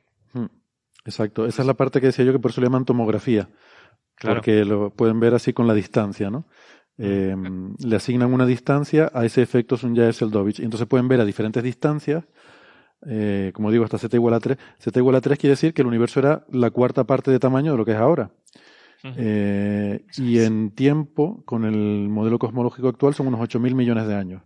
Eh, me gusta poner estos números para que se tenga la referencia porque a veces decimos z igual a... El fondo de microondas está z igual a 1100. Eh, vale, y esto está Claro, no es z igual a 3. Bueno, pues entonces el fondo está mil veces más lejos. No. Estos son 8.000 millones de años, el fondo es 13.800 millones de años. Eh, no es lineal la relación entre z y tiempo o distancia. La Z va con el tamaño que tenía el universo cuando se emitió. Sí, esa relación sí que es muy buena. Y eh, claro, este trabajo despertó muchos titulares porque el resultado fundamental que encuentran es que eh, a lo largo de estos 8.000 millones de años eh, el universo se ha calentado. Y esto choca con esta idea que tenemos de la muerte fría del universo, de que el universo tiende a un estado en el cual las estrellas se van apagando, mm, esa energía se va difundiendo y finalmente pues acaba con un universo frío y donde no hay generación de energía, ¿no? Claro, pero es que decir el universo, ahí creo que está la confusión. Porque lo que se ha calentado es el gas de los cúmulos de galaxias. Sí. Yo, sabes que cuando empezó a salir la gente a preguntar por eso, yo les daba esa respuesta. Digo, no, no, pero no hagan caso, es que este artículo habla del gas, no del universo. Pero es que luego me puse a mirarlo y lo que ellos dicen, yo tengo aquí una cierta confusión. Este artículo sí que lo he mirado un poco, este es el único que he leído. Y hay una cosa que no acabo de tener clara y, y ahora te voy a preguntar, a lo mejor tú lo entiendes, pero ellos hablan de la densidad térmica del universo eh, y dicen que es mayor ahora que en z igual a 1, por ejemplo. La densidad de energía. Eh, o sea, la energía por metro cúbico de universo. ¿Qué es lo que no me queda claro? Em, dicen que eso ocurre con la, la densidad de energía y con la temperatura mm, media pesada en densidad. Que, sí, pero que- eso es dentro de los cúmulos, ¿no? ¿Cómo? De- dentro de O los sea, cúmulos dices. Eh, no, lo, el lo parámetro. del T barra E, Sí. es, yo creo que es la, la temperatura electrónica media pesada por densidad. O sea, esto yo Exacto. Si, si solo se hubiera quedado con esto, me hubiera, me hubiera quedado satisfecho porque hubiera dicho, bueno, esto es la temperatura de donde hay, donde hay gas. Pero es que ponen la, si te fijas en la ecuación 6, no sé si tienes delante el artículo, sí. en la ecuación 6 te define el parámetro El- eh, térmico de densidad este, ¿no? térmica, la, la omega, eh, y esto es la, la densidad promedio de- del universo, la densidad de energía térmica de- del universo. eh, ¿Vale?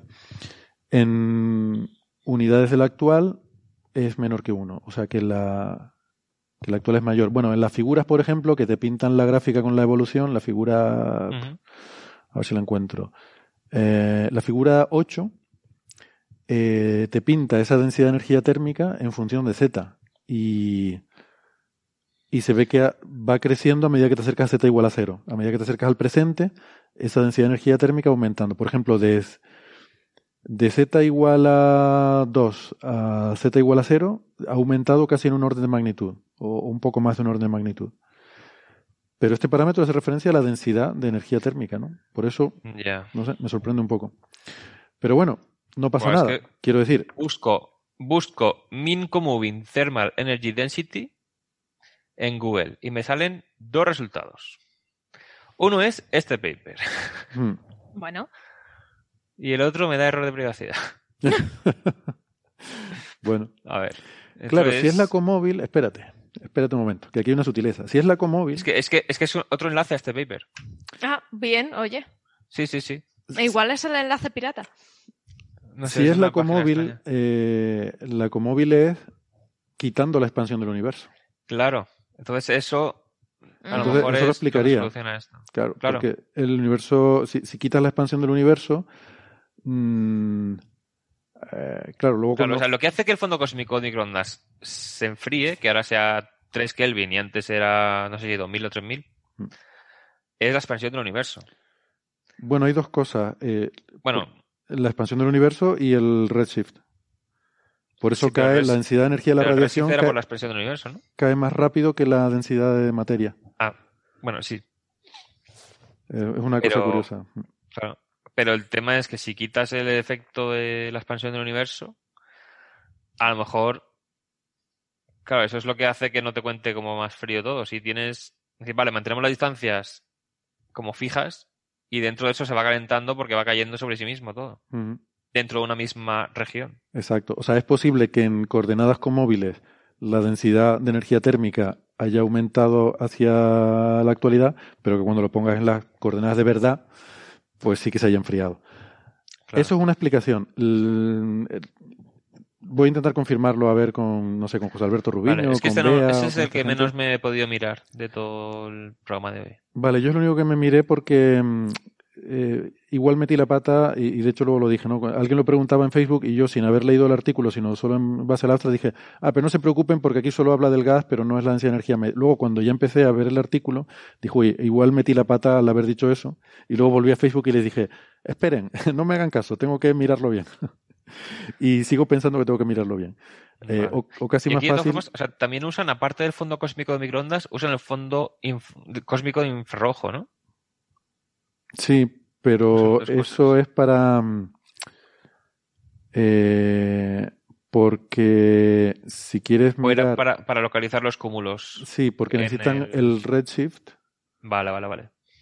O sea, para poder hacer esa tomografía necesitan el redshift de las galaxias que están ahí produciendo ese efecto Sunyaev-Seldovich.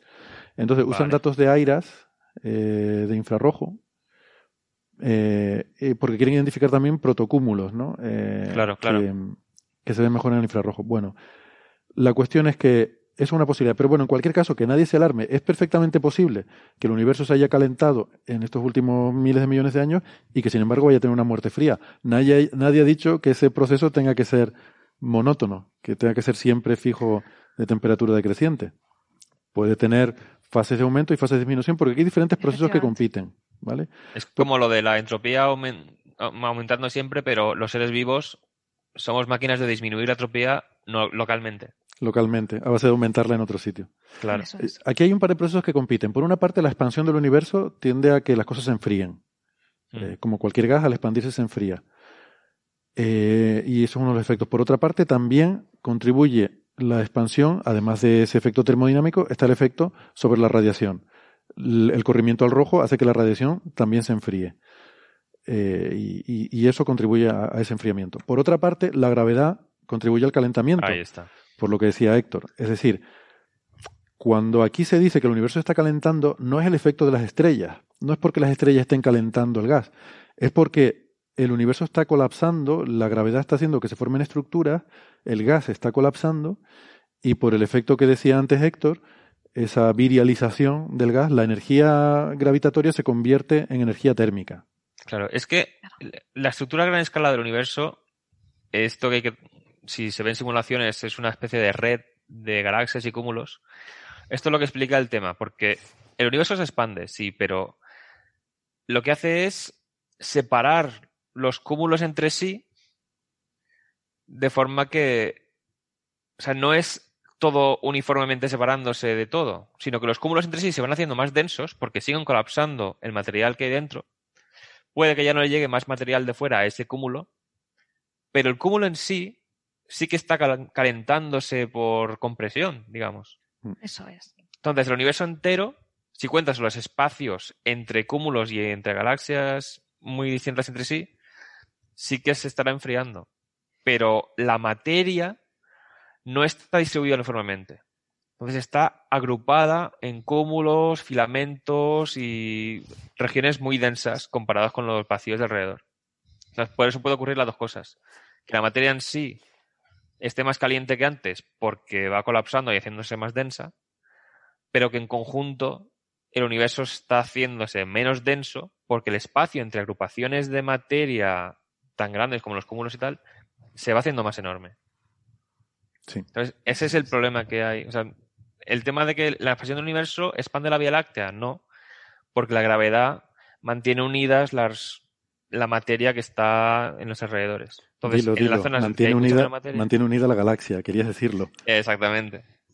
Claro, tenemos que olvidar un poco ese concepto de expansión del universo como si inflaras un globo, que es todo homogéneo. Claro. Claro, sería un globo con cosas pegadas. Eso es. Entonces las cosas se, se separan entre ellas, pero cada cosa pegada. Cada pegote se va apelmazando. Claro, cada pegote en realidad es un- una acumulación de materia enorme que tiene muchas galaxias. Entonces, y, y como dice Sara, y se va apelmazando. Y se va, Efectivamente. y se va como, calentando como en el tener, proceso. como tener espuma de, de jabón. Sí, Que tienes como una red tridimensional de cosas, pero que se va poquito a poco. Claro, puedes tener que se vaya inflando o se produce algo que produzca CO2 y haga espuma, por ejemplo, con el vinagre con bicarbonato.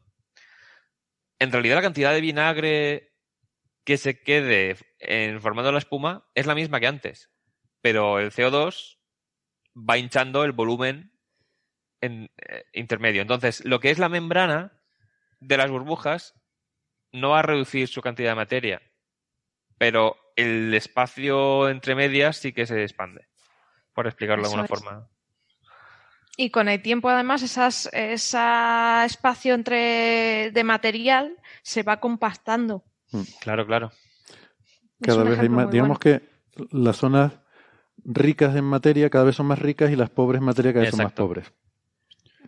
Eso Eh, es. Por eso es lo que dicen que al parecer, o sea, puede que hayan sido fluctuaciones cuánticas al inicio del universo lo que dio origen a las fluctuaciones primordiales que se llaman, y eso es lo que hizo que no fuera uniforme, y que a partir de ahí las zonas ligeramente más densas fueran acumulando densidad y las zonas ligeramente más vacías se fueran vaciando aún más porque la materia iba hacia lo denso. Entonces, se supone que eso es lo que hace que el universo sea como es, en vez de una cosa uniforme que se va cada vez separando toda la materia entre sí, sin acumularse en ningún sitio concreto, ujú. que es lo que se imagina la gente cuando dice muerte térmica. Bueno, pues ese es el tema. Yo, entonces, la, la conclusión que saco es que primero no hay que alarmarse eh, en, en ningún caso porque pensamos que no dice que el universo globalmente se esté calentando, consideró todo él, sino eh, la- las zonas donde hay materia del gas, aunque yo esto no lo tengo del todo claro, eh, insisto que lo voy a, lo voy a consultar. Pero que aunque así fuera, eso no contradice la idea de que eh, pues con este modelo cosmológico haya un final de, de muerte fría del universo. O sea, es, es posible Claro. que haya una fase en la cual tengas este calentamiento, pero que luego, una vez que se estabilice la contracción, se virialice todo ese gas y ya pues eso, las estrellas dejen de brillar, etcétera, etcétera, mm, disminuirá la inyección de energía al, al material y esa energía se irá radiando, eh, se perderá en forma de radiación y se irá O sea, todo enfriando la esto materia. que decimos que el gas está tan caliente que emite rayos X, esa emisión de rayos X es una forma de enfriarse. O sea, es Ujú. energía que está emitiendo al exterior. Entonces, pasados los miles de millones de millones de años que quedan hasta la muerte térmica, y me queda muy corto, o sea, claro, las estrellas acabarán de fusionar todos los elementos que tengan disponibles y se quedarán enanas blancas enfriándose.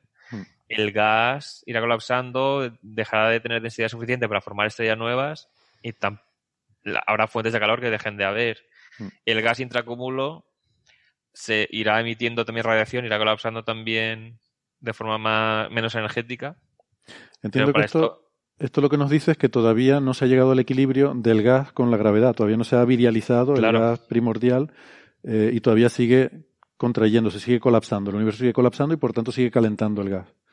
Y mientras ese proceso continúe hasta que se llegue a un equilibrio, eh, que es ese equilibrio al que se llega a un sistema autogravitante, que es el que nos dice el teorema del virial, que una parte de la energía se reparte, mm, de una parte de la, Creo que el teorema lo que dice es que al final la, la cantidad de energía gravitatoria es igual a la cantidad de energía térmica. Eh, me parece que es lo que nos dice el teorema o algo así. Sí. Eso se llega ya cuando está en el, en el equilibrio, ¿no? Entonces ya no se calienta más porque ya, mm, ya Claro, llegado el tema a es que- equilibrio. O sea, como el universo se expande, o sea, en principio llegará un momento que los cúmulos entre sí ya estarán aislados por completo. O sea, el horizonte Mm. cosmológico será solamente un cúmulo o incluso solamente una galaxia. Entonces ya no llegará materia al exterior. Vale, pues nada, mientras ese momento llega, nosotros vamos pasando al siguiente tema. ¿Había siguiente tema? Sí, hay siguiente tema. El, ¿Eh? el siguiente tema, sí. ¿Es el de El siguiente tema es el más interesante de todos. Ah, vale. Ese tema porque sí. Es el de, sí, es el descubrimiento. eh, bueno, ¿para qué se lo voy a contar yo? Esto lo mejor es que nos lo cuente Nefertiti. eh, tenemos una grabación con, con ella, con María Rives. eh, a ella le hubiera Hmm. gustado haber participado hoy en el episodio, pero eh, le coincidía con sus clases en la Universidad de Alicante, así que no, eh, no puede estar aquí con nosotros. Pero bueno, como grabamos esta conversación el otro día y me estoy dando cuenta que no la presenté en la conversación, por si alguien se ha incorporado recientemente a, a Coffee Break y no conoce a María, pues eh, ella es, es profesora en el Centro Superior de Idiomas de la Universidad de Alicante y, y es nuestra experta egiptóloga y en cosas de letras, como llamamos nosotros, que también a veces son interesantes, como en este caso. Em, A veces pues- dice. Pues eso, venga, les, les ponemos la entrevista y, y nada, nosotros volvemos a la vuelta en un ratito. En este programa hay dos cosas que observamos muy escrupulosamente. Las leyes de la termodinámica y que cuando hay que hablar de egiptología se llama Nefertiti.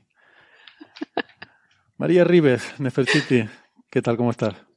Ay, me emociona estas presentaciones que me haces. Hola, gracias por invitarme. Un placer, gracias por venir, que además sé que estás muy liada.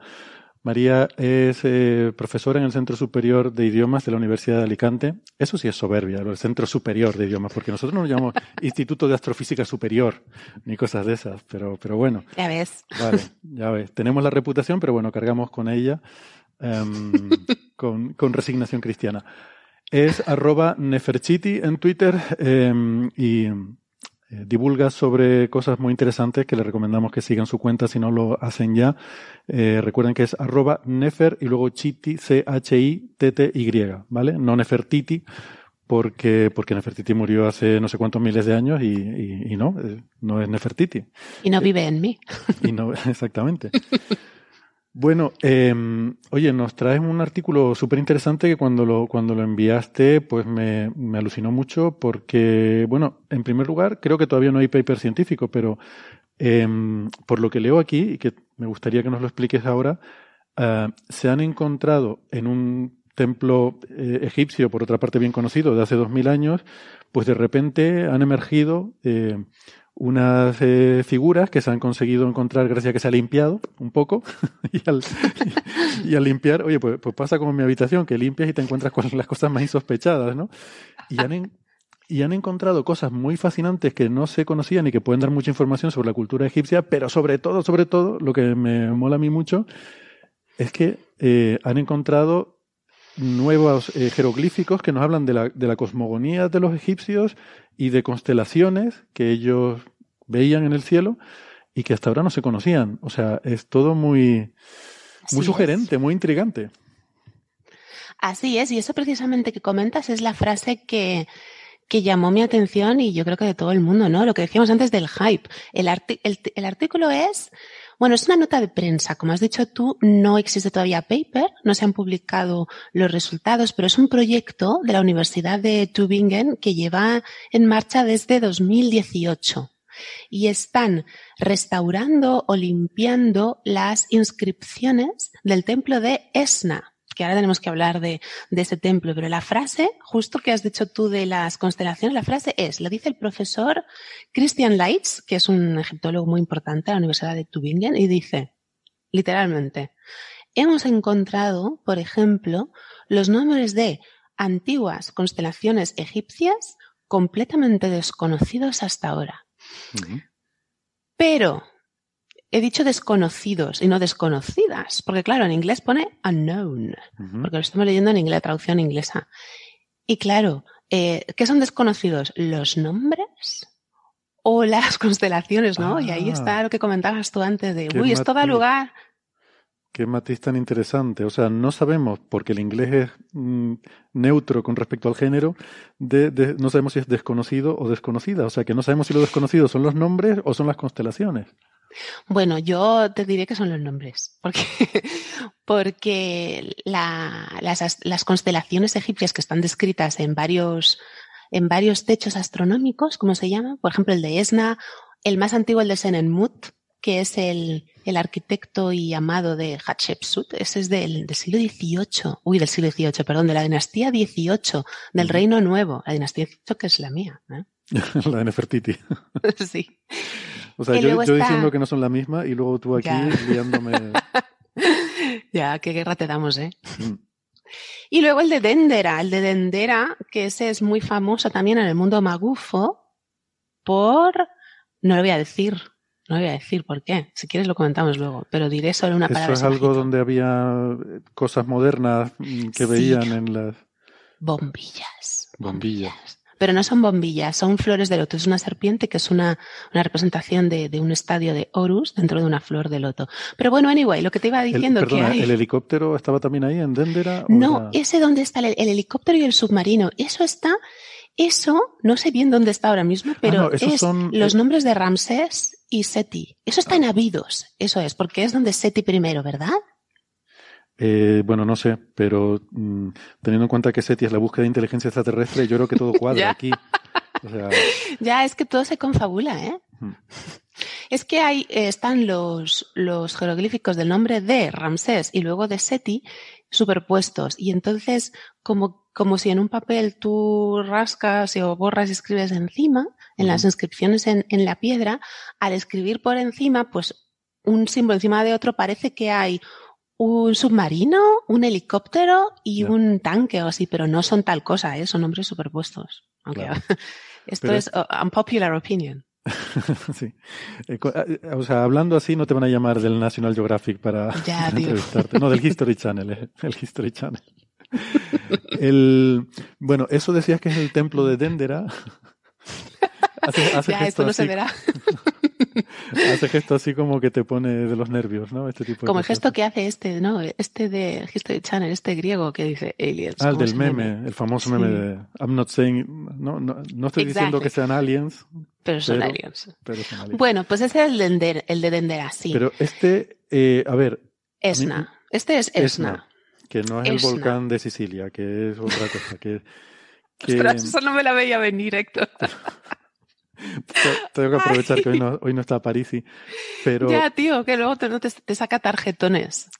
El templo este de Esna eh, está al sur de Luxor. Eh, Eso es.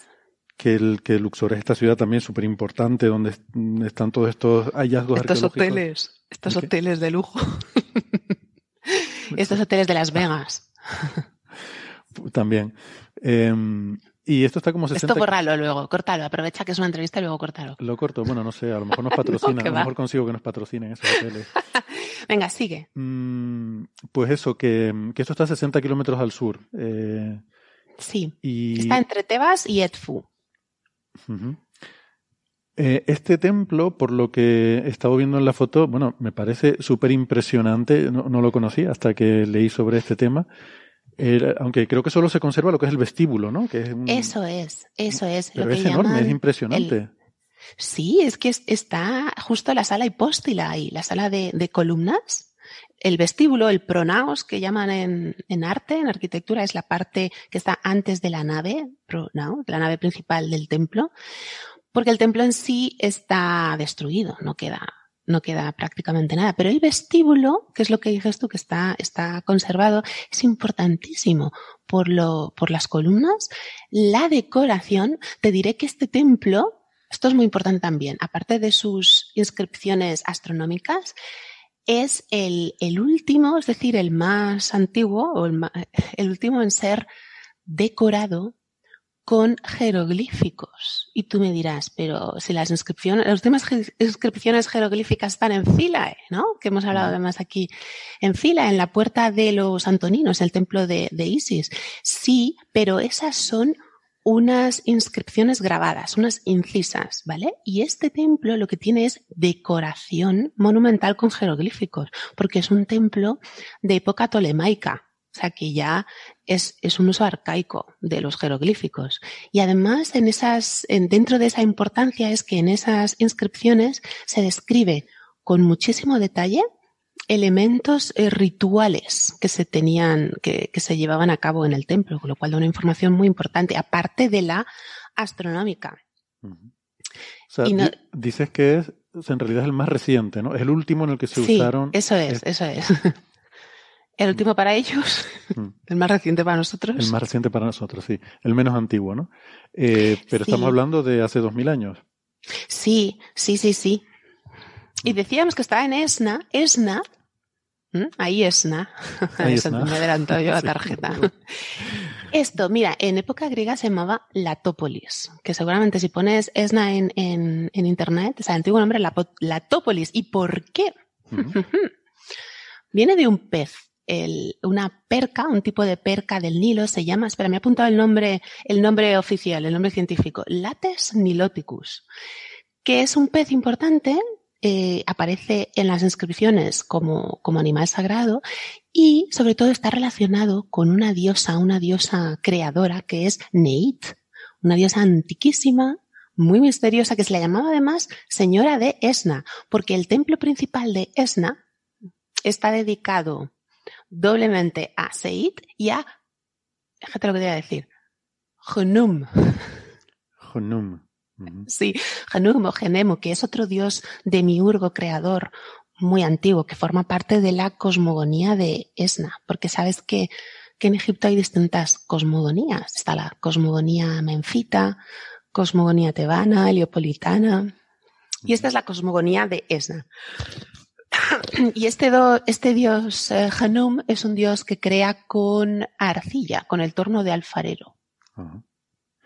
Y estas cosmogonías se pelean entre ellas con sus, seguidores y detractores.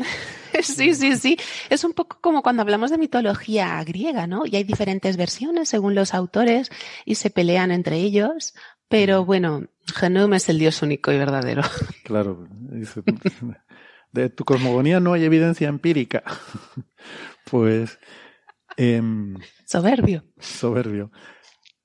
Entonces, em, este, este templo, em, que entiendo que se había estudiado extensivamente, por ahí he leído en, esa, en ese artículo que me enviaste divulgativo, que se había estudiado sobre todo por un investigador egiptólogo que se llamaba Sauron, que... Eso tampoco me lo había visto venir. O algo así. Sauneron, ¿no? Sonuron. Sí, este, este fue el hombre que... Ah, porque es francés. es francés, es francés. Fue director del, eh, del, del, Ministerio de Antigüedades del Cairo. No, director del Ministerio de Antigüedades, no, del LFAO, el FAO. Y mm, él fue el primero en eh, copiar, no hizo fotografías, pero hizo copias y eh, transcribir y estudiar estas inscripciones de las que hablamos. Pero eh, lamentablemente el hombre eh, pues falleció en el 75 o el 76 y no pudo terminar, no pudo completar su trabajo de análisis. Pero lo, lo importante es que eh, las inscripciones estaban muy deterioradas y cubiertas de pues lo que dice este artículo. Por eso es tan importante este trabajo de, de Tübingen, porque no todas las inscripciones estaban grabadas, o sea, no eran todas incisiones muchas estaban pintadas y eso es imposible de ver con las capas de suciedad, de hollín y excrementos de animales que hay por encima. Porque las que, están grabadas. La información que había antes era de estas que están grabadas, que están como en relieve. Eso es. ¿Y Estas, las que están en, relieve o incisas, pues tú puedes más o menos adivinar los trazos y ver algunos trazos e imaginar cuál es el signo que va antes o después pero también lo que han hecho con este proyecto limpiarlo han salido colores, unos colores nuevos que, o sea que el, mejor estudio que tenemos, que es del Sauron que dices tú, por hombre, Sauneron, ese estaba incompleto porque faltaban muchos, muchas inscripciones por, por ver, que son las que se están sacando a la luz ahora y estoy deseando leer el, el paper con los resultados. O sea que uno de los yacimientos arqueológicos más importantes de Egipto, nada menos. Eh, además, un templo que está ahí en la mitad de una ciudad, que esto también es, interesante. Y, y, resulta que lo que conocíamos de, de, esto, de repente se ha revolucionado simplemente porque se han puesto a limpiarlo. ya, es lo que decía tu madre, ¿eh? Pues, no, pero quiero, decir que sorprende, sorprende un poco, ¿no? Que, que antes pues se hubieran quedado solamente con lo que estaba grabado. Eh, quizás es porque era Mm, pregunto, ¿era poco esperable que hubiera jeroglíficos mm, dibujados con tinta o escritos con tinta en vez de inscritos? Yo creo que es más bien una cuestión de, de dinero y de permisos y de, de, poder acceder a esos lugares que, que, aunque es muy importante, ya sabes que ha habido, ha habido descubrimientos que han llamado muchísimo más la atención y a lo mejor se les ha dado más eh, funding, más financiación, ¿no? Y también, el, como dices tú, hay que buscarlo, porque tú sabes que hay inscripciones que, la, o sea, como decías tú antes, sabes que hay inscripciones que si se limpian se pueden ver, pero las que están pintadas no se podía saber. O sea, que es un, un trabajo muy importante. Yo creo que necesita mucha financiación. Yo me apunto. Mm, es trabajo que, que, entiendo que tampoco será tan caro, porque evidentemente, aunque hacemos un poco de, chanza con el asunto, eh, tendrán que ser expertos restauradores los que trabajen en eso. Eh, y seguramente será un trabajo de alta cualificación, pero seguro que en Egipto y en muchos sitios abunda gente con la capacidad de hacer ese tipo de trabajo. Y quiero decir que no requieren maquinaria súper sofisticada, ni requieren ningún tipo de análisis extraño, sino, bueno, un trabajo, mm, eh, un trabajo importante de restauración y limpieza, ¿no? De todo ese, de todo ese hall, de ese vestíbulo. Eso es, y creo que no es el primer trabajo de reconstrucción. ¿eh? Hay varios artículos que reconstruyen el, los zodiacos, lo que llaman ESNA A y ESNA B, porque está dividido el, el, el cielo, bueno, en dos partes porque lo que hay ahí son eh, representaciones de, como decíamos antes, constelaciones, planetas, pero sobre todo creo que se llama esto, a lo mejor de una tontería, cuando, es, cuando los planetas se dice en qué casa están, en qué casa del zodiaco, se llama exaltación. y estas cosas, no, sé, yo es, que yo no lo sé bien, creo que se llama planetas en exaltación, pero no lo sé, eso, no me suena. Es que te dice en qué casa está cada planeta. Pero antes de llegar ahí tenemos que contar un montón de cosas también interesantes, ¿eh? Vale, pues dale. No me voy de aquí hoy. Una trampa. Genial, encantado. Em, esto eh, que estás hablando, ¿no? De estas representaciones del cielo, están en el techo de este vestíbulo. Es un techo astronómico que llaman. Es un techo astronómico, sí, pero también una cosa súper importante de ESNA son las columnas en esa enorme sala hipóstila que no es tan, no es tan espectacular o tan enorme, a lo mejor como la de Dendera o Edfu o de Colombo, pero una cosa diferente es que las columnas están decoradas con textos, o sea, son textos más que representaciones figurativas.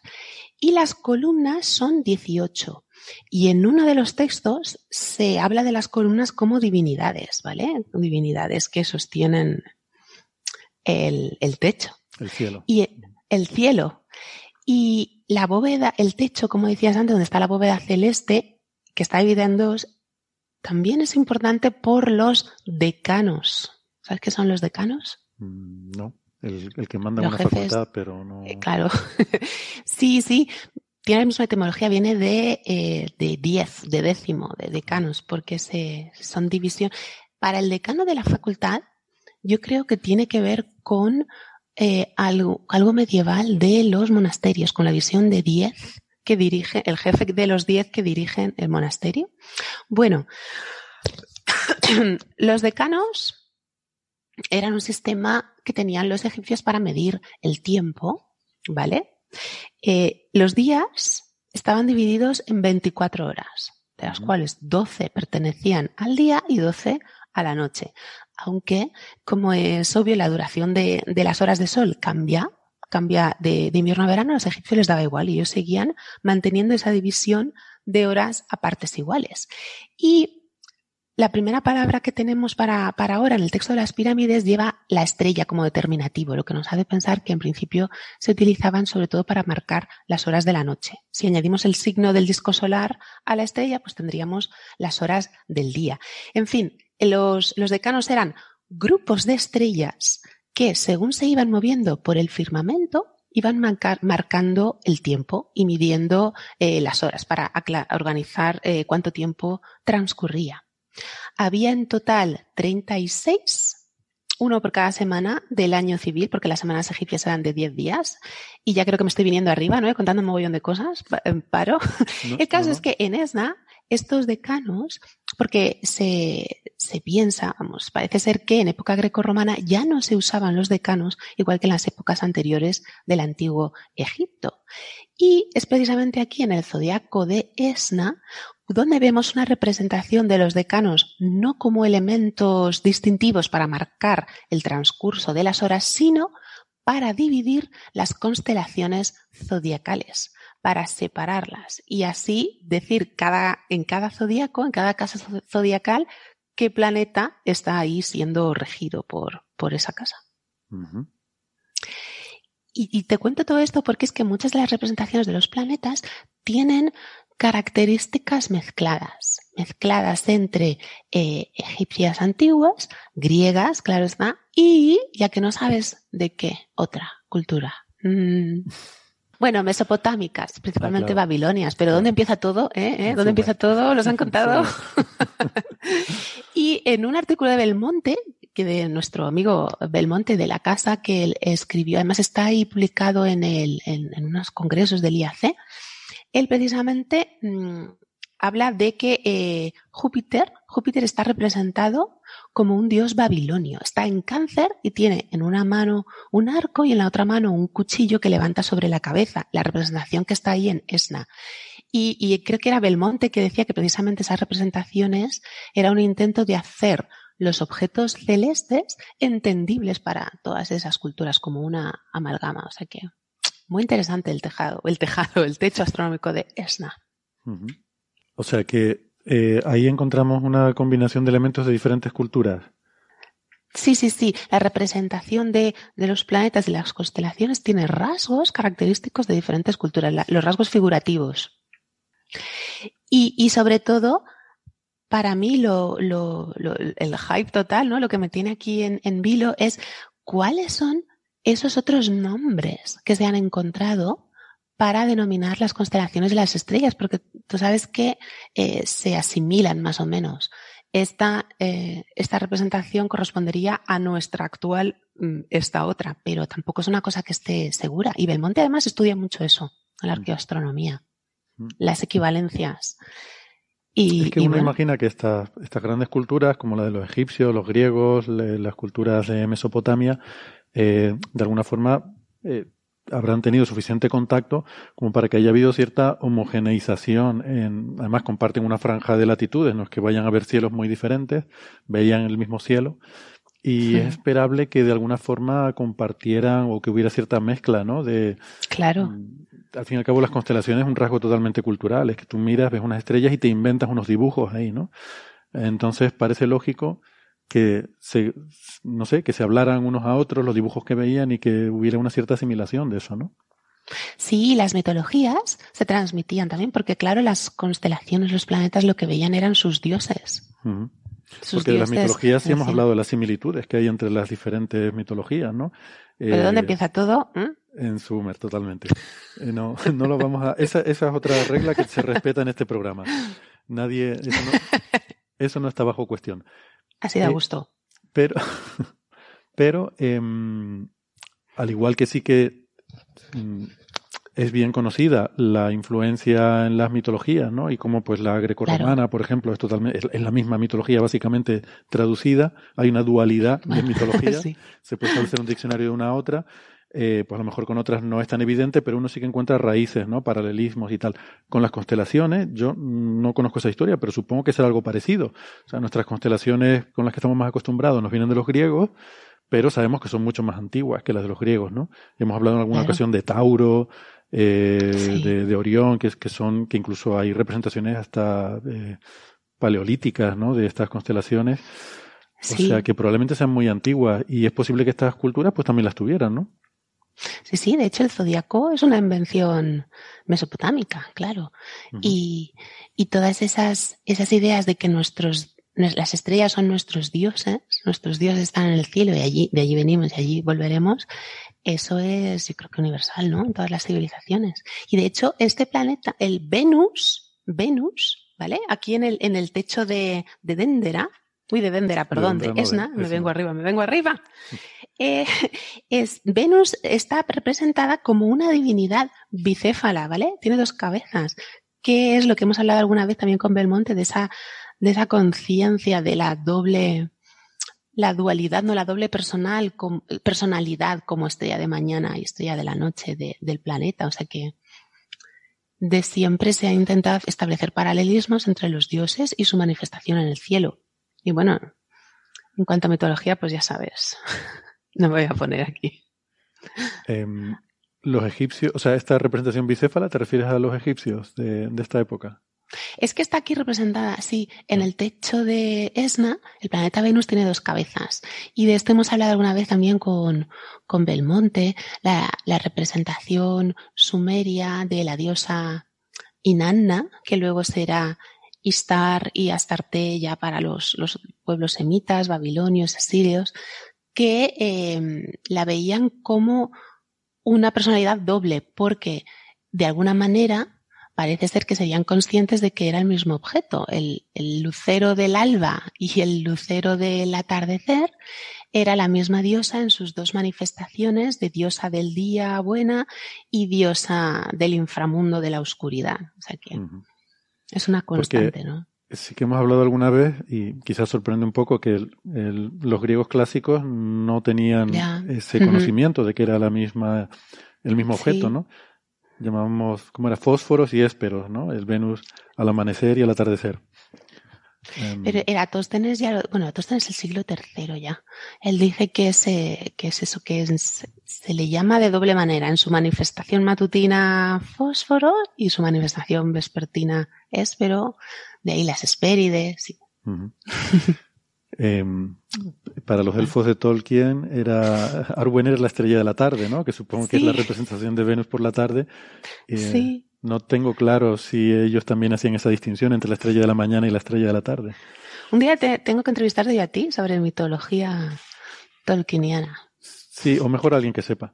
Pero estaría bien Bueno. saber si había una estrella de la mañana en, en esa mitología y, y si había ese... eh, o sea, es- esa idea de que ese conocimiento de que son el mismo objeto me, me fascina bastante, ¿no? Entonces, según me dice, estos egipcios en particular, hace dos mil años, sí que entendían eso y por eso la representación bicéfala de Venus, ¿no? ¿Y qué más, Bueno. qué más nos ofrece este, este cielo, este techo astronómico? Pues nada, la representación de los planetas, los decanos, para dividir los, los zodiacos, que es una, algo nuevo, diferente, que lo vemos aquí por primera vez. El, la, la asimilación de cada planeta a su zodiaco, ¿no? A dónde está en ese preciso momento. Y, es que no, no sabemos nada todavía del, del resultado hasta que no se publiquen los resultados y nos digan qué cosas diferentes hay que a lo mejor podemos entender de manera mucho mejor y más clara cuáles serían los equivalentes modernos de lo que ellos veían Pues, o, o esos nombres hasta ahora desconocidos que nos pueden dar una pista de cómo los describían o saber más de cómo era su conocimiento de ellos. Claro, porque no han publicado, eh, digamos, información científica, sino solamente eso lo que aparece en ese artículo, un poco de información para la prensa, Sí. eh, y dicen que hay nombres nuevos desconocidos, pero no, no dicen cuáles son, ni de dónde vienen, ni nada, ¿no? Eso. Hay algunas fotos que nos muestran eh, algunas inscripciones restauradas, pero inscripciones que ya se veían, ¿no? Que estaban un poco apagadas o un poquito deterioradas, pues se ven completas, con todos los signos completos, con todos los colores, pero no sabemos aún cuál es el resultado, qué es lo que, lo que se ha encontrado. Y estoy, estoy deseando saberlo. Nos dejan ahí con el hype, ¿no? Sí, sí, hype total. Que además que, es un templo importante, sobre todo por el, por el, la cosmogonía, esa que te digo, del dios Genum alfarero, que es distinto de, de otras cosmogonías. Vamos que hype y misterio hay, pero aliens no. Bueno, eh, cuando, no, no te lo iba a decir, pero antes cuando empezaste a hablar de la nave del templo, digo, es que tampoco ayudamos, María. Ya, y luego que Dendera es de, de Seti, pues Sí, exacto. Entre la nave del templo y el SETI de Dendera. Eh, mira, pero sí que hay publicaciones anteriores, ¿verdad? Hay algún paper de, de las partes anteriores de este trabajo, pero no sé si ahí se cuenta algo. No, es del 2019, creo, este otro artículo de- del mismo proyecto de Tübingen, que es un proyecto que está además, no hemos dicho, que está hecho en colaboración con el Ministerio de Turismo y Antigüedades de Egipto. Bueno, y eso, cualquier es- cosa que hagas ahí tiene que ser en colaboración Pero con... Pero es que ese siempre sale primero. Y el Banco Santander, ¿qué me Sí. estás contando? Sí, porque su, su programa de ayuda y financiación para los, las universidades. Sí, yo también me fijé en ese detalle, ¿no? Entre los sponsors del proyecto, efectivamente, hay la Fundación del Antiguo Egipto, eh, la Fundación eh, no sé quién y el Banco de Santander, sí. El Banco Santander. Y bueno, y como es un templo también eh, dedicado a, a Neit y a Genum, y Neit es una diosa misteriosa, una diosa guerrera, una diosa que asistía a Genum en los nacimientos, porque Genum, eh, Genum también era un nombre de, uno de los nombres de Keops, ¿sabes? Del faraón. Se llamaba Genum Jufu, que era, eh, Genum me protege. Entonces son estas divinidades tan antiguas que luego se han ido sincretizando y asimilando con otras más locales y por eso tienen tantísimos poderes. Tú si coges un diccionario de mitología cualquiera, los dioses más importantes ves que es dios de esto y de aquello y dice, ¿cómo tenía tantos poderes este hombre? Es porque se va asimilando a distintos dioses locales o nuevos, pero es una entidad antiquísima y muy abstracta. Entonces, como Neit, ya te digo que está mm, muy, muy asimilada a este templo de Esna, es como un centro de su culto, pues a mí me gustaría si se encontraran más inscripciones que explicaran un poco más su papel, sus orígenes, su función. A mí me interesa más la, parte de las constelaciones, ya ves. Pues que ella creó todo eso. Sí, sí. Pero... Soberbio. Soberbio. Pero es, eh, bueno, creo que, puede aportar mucha información ¿no? sobre, sobre las culturas, el cómo veían el cielo y, las cosas que se imaginaban, y también sobre el contacto que tenían con otras culturas, ¿no? Eh, sobre todo esos nombres que no conocemos hasta ahora, qué nombres les daban a esas constelaciones, porque claro, así nos, ve, nos sabemos cómo era su imaginería, ¿no? Qué, es lo que veían ahí, con qué lo identificaban, qué parte de su mitología y qué parte podemos heredar nosotros. Y hay misterios que probablemente nunca se resuelvan, ¿no? Por ejemplo, si, si eh, Zeus dibujó en el cielo un cucharón, ¿por qué demonios los griegos decían que eso es una osa? O sea, algo debía haber ahí, ¿no? De verdad, ¿eh? Yo nunca he conseguido ver la osa. Hombre, si me la dibujas. Nadie, pero nadie. O sea, es que vale que hay cierta subjetividad en todo esto. Es subjetivo, efectivamente. Hay algo de pareidolia y parte. Vale. Pero, hombre, eh, una osa, es que no, se te ocurren mil cosas antes que una osa. Y, además no un oso, una osa. pero bueno, sobre el tema este de ESNA, em, entonces pues nos quedamos un poco ahí con la frustración de que queremos saber más, ¿no? Em, no, entiendo muy bien si te el, el, sentido, ¿no? De a lo mejor de, de hacer este anuncio público si, si no va a dar resultados, mm, eh, digamos, de interés científico, ¿no? Sino solamente por decir, uy, hemos encontrado esto y ya les contaremos lo que hay. Sí, sí, es crea, crea quizá demasiada expectación que a lo mejor luego puede ser contraproducente, ¿no? Porque, ah, pues esto no era lo que pensábamos, no era lo que parecía. A lo mejor se estaban quedando sin dinero. Eh, igual, hay que llamar al Banco Santander para... De todas maneras, es un templo muy importante, con unas inscripciones realmente interesantes y que merece la pena investigar.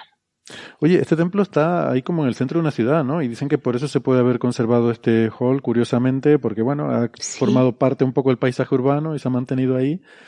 Sí, sí, decía en el artículo como que han ido construyendo alrededor, ¿no? Incluso adosando algunas paredes en vez de destruirlo y, coger las piedras. Sí, y que es una ciudad hoy en día pues de cuatro callecidas.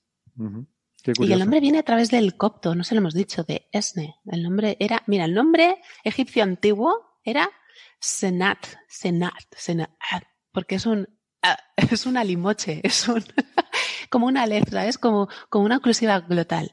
Y entonces también se llamaba eh, tenía otro nombre en egipcio, pero no lo vamos a decir porque ya nos venimos arriba. El caso es que de Senat, en Senat. O, hay peligro de que invoquemos algún. Eh, hay peligro de que invoquemos.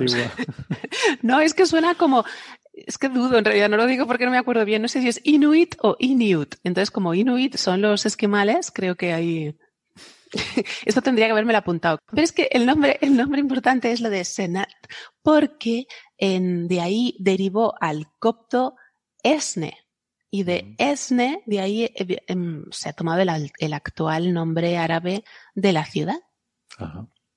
Y, Neit, uno de los, de los epítetos de Neit era la señora de Senat. Nebet ta Senat. Ahora, ya está. Fin de clase. fin de clase. Bueno, pues, pues oye, que ha sido un gusto. Muchas gracias por contarnos todas estas cosas, por darnos esta, esta clase gratuita para los oyentes de Muchas gracias a ti siempre por, por invitarme. Y esto es súper interesante. Pues nada, le seguimos la pista y cuando salga, salga, el paper, pues ya lo leemos y nos lo vuelves a contar con, con más detalle, ¿te parece? Me encantaría. Muchísimas gracias. Es un placer siempre venir aquí a hablar con vosotros. Pues nada, a ti. Hasta luego. Un abrazo. Hasta luego. Adiós. Bueno, pues eh, nada, muy, muy interesante todo esto.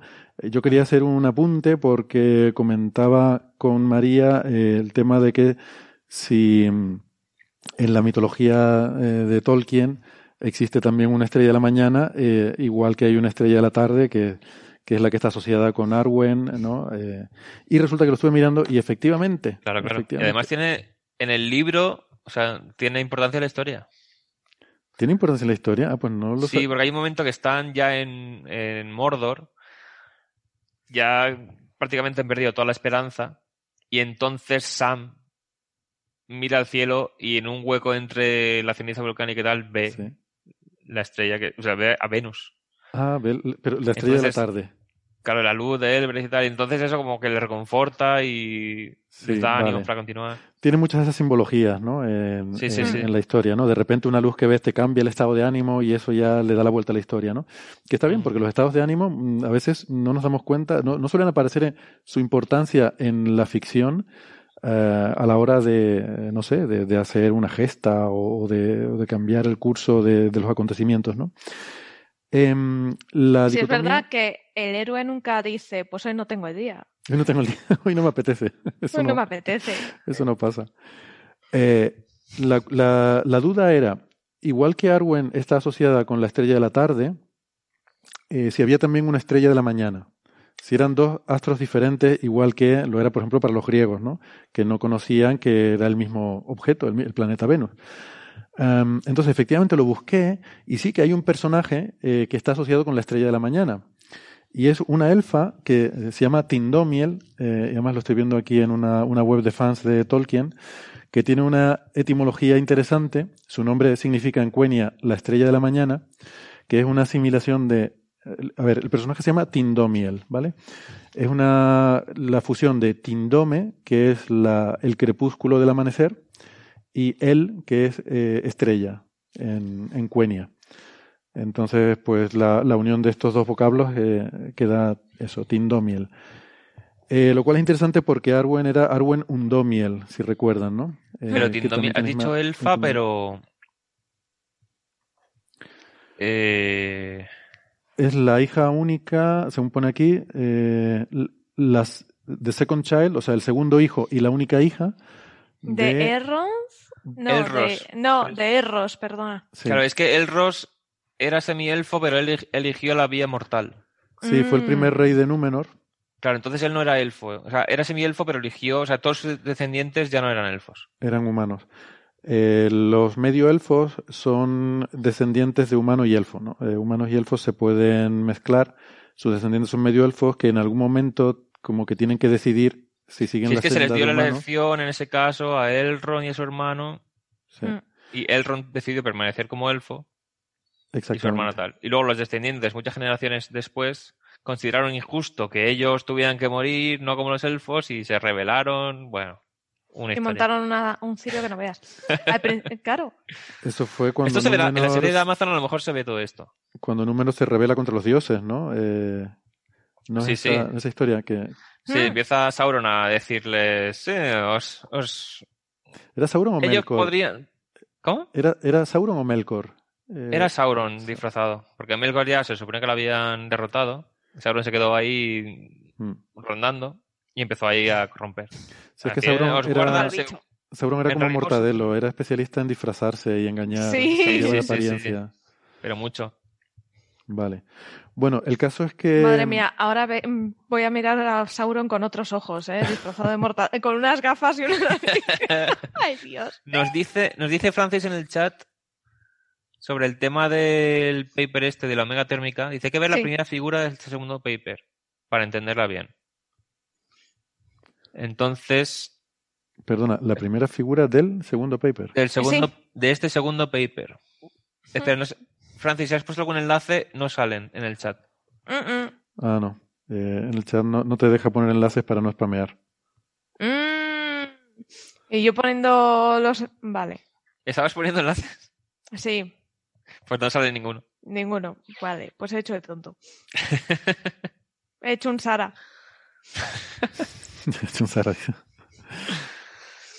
Bueno, ya por Twitter nos pueden hacer cosas. Sí, ya lo. Bueno, eso ya lo terminamos de confirmar y la semana que viene, pues, eh, ponemos la solución definitiva de, de la cuestión. Mm. Pero bueno, que Nada, pues por eso, por terminar con esto, que igual que Arwen es Arwen Undomiel, hija de Elrond, pues eh, este otro personaje es Tindomiel, que es la estrella de la mañana. O sea que sí que probablemente mm, existían las dos manifestaciones, estrella de la mañana y de la tarde. Y eso es lo único que tenía que añadir a este asunto. Información una- muy relevante, por supuesto. Sí, sí, sí, totalmente. Una era alfa y otra humana. También tiene una... Es verdad.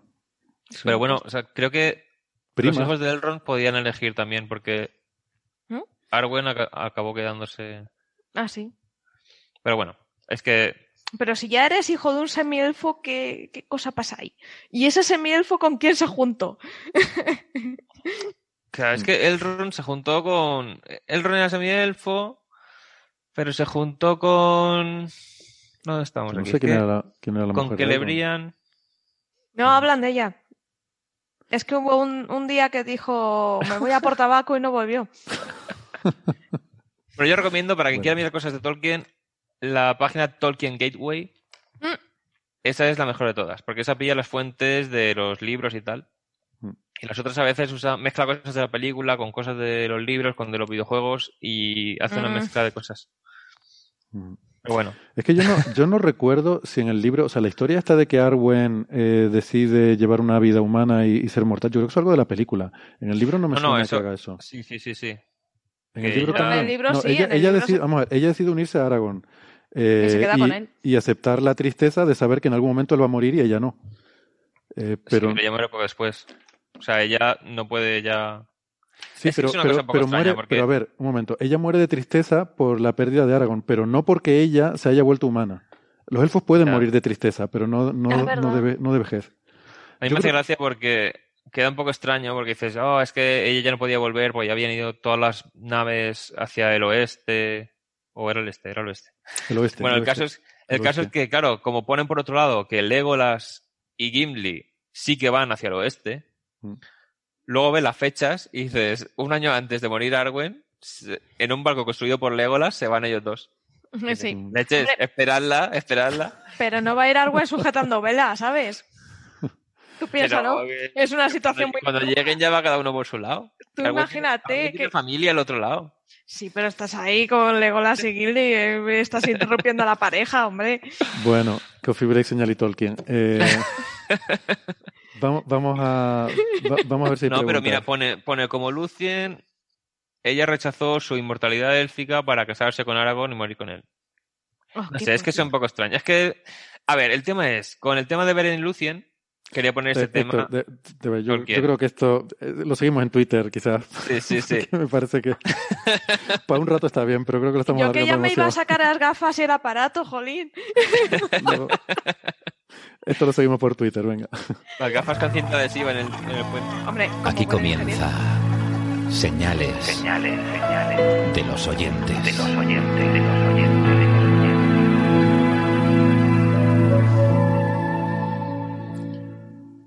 Bueno, vamos a ver, hay preguntas en el chat. Ah, mira, Francis Sí. nos pone ahora Nos aquí el el- artículo. Sí. El segundo paper de los mismos autores es, eh, y nos pone un enlace del archive, ¿vale? Explica la relación entre la evolución térmica y gravitacional del universo. Eh, Vale, a ver. curioso, y no es este mismo. Bueno, si quieres puedes irle echando un vistazo a ver. Sí, hay dos preguntas, tres, de Cristina Hernández García y otra de Quantin.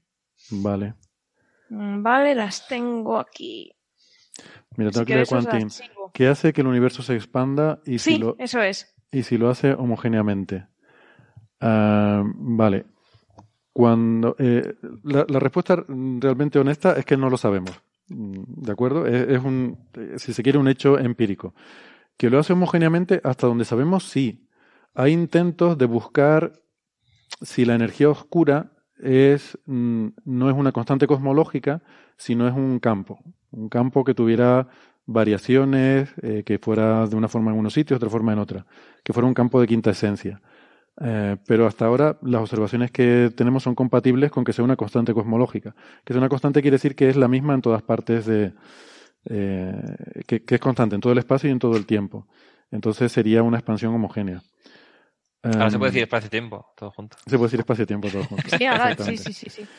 Entonces, el modelo que tenemos ahora mismo y funciona bastante bien, encaja muy bien con las observaciones, es que efectivamente es una expansión homogénea. Eh, Y, pero bueno, puede que tenga variaciones que sean más pequeñas de lo que hemos sido capaces de medir. Y hay proyectos, bueno, yo que sé, el Dark Energy Survey y muchos otros eh, grandes cartografiados intentan eso, medir la velocidad de expansión en diferentes direcciones, a ver si se puede encontrar alguna, alguna variabilidad. Que de momento no se ha visto, eh, no por encima de las barras de error, pero bueno, no podemos, eh, no podemos excluir que exista, mm, pero eso sí, más pequeña que las barras de error que hay eh, puesta por las observaciones. Em, Cristina tenía algunas, ¿no? Sí. Si, mira, comentan por aquí que hay un truqui. Si pones control F y pones oyentes, te salen las preguntas. anda, claro. Ah. Pues sí, lo dice Casca Chashka, en- no sé, como para buscar ese nombre. Pones ahí, eh, almohadilla oyentes y te sale. Sí, muy bien. Vale. em, Es que he puesto el nombre aporreando el teclado, porque estas son las letras de cuando ponen las manos. Sí, Jorge sí, sí. Alcácer. Más que eso, yo creo que ha escrito el gato. Se le cayó encima. Pregunta Jorge Alcácer, no se sabe cuánto universo hay más allá del fondo cósmico de microondas. ¿Podría ser infinito? Y si lo fuera, ¿qué consecuencias tendría en la porción de universo que vemos? Bueno, eh, hay mucha gente investigando esto. sí, de nuevo nos remitimos al, eh, al modelo cosmológico actual, ¿no? Em, el fondo cósmico de microondas mm, se forma cuando el universo se vuelve lo suficientemente frío como para que se formen átomos y se vuelva transparente. Mm, más hacia allá, lo que pasa es que el universo es opaco, por lo tanto no nos pueden llegar fotones. Nos podría llegar otro tipo de información, pero, pero no fotones. Por Claro, ejemplo, pero, o sea, neutrinos. hay que dejar claro que no es una frontera así de nuestro universo, es básicamente que son las regiones donde, o sea, como con- cuando más lejos está, más en el pasado vemos, Claro. pues son regiones donde la luz que nos llega ahora es la de cuando estaba convirtiéndose de un plasma opaco a una zona transparente. Claro. Eh, Cuando vamos yéndonos más lejos, vamos yendo atrás en el tiempo. Entonces, cuando llegamos ya a esa distancia en la que nos llegan los fotones del fondo cósmico de microondas, estamos tan atrás en el tiempo que ir más atrás ya es un universo opaco.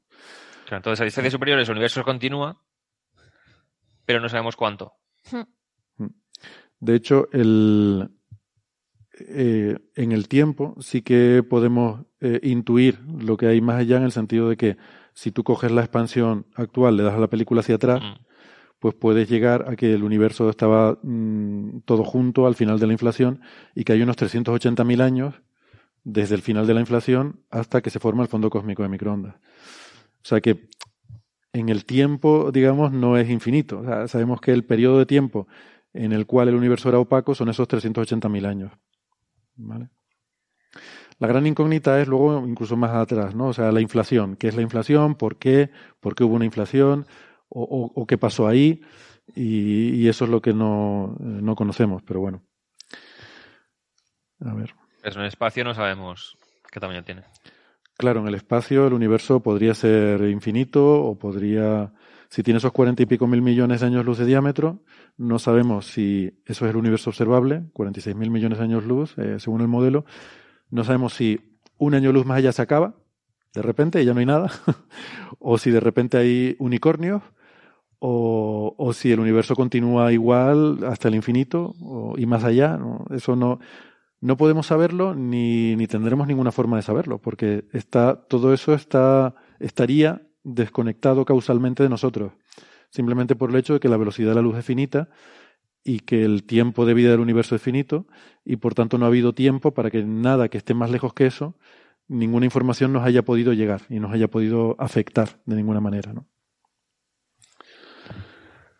Muy bien, pues no sé si hay alguna más.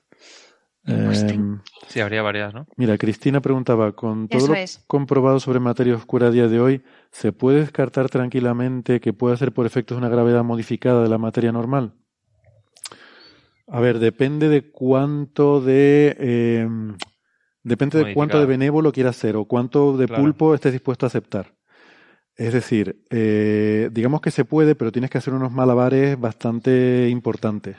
Por ejemplo, Milgrom, que fue el, el gran proponente de la teoría Mond, de la dinámica newtoniana modificada, eh, dice que hay que modificar la gravedad, pero que también hay una materia oscura, que hay las dos cosas.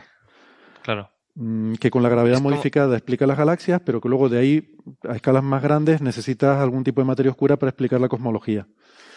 Sí, o sea, la clave está en que si consideras que solo la materia que sí interacciona con el electromagnetismo es la única fuente de gravedad, eh, hay cosas que se ven atraídas en direcciones distintas a donde está la acumulación de materia normal.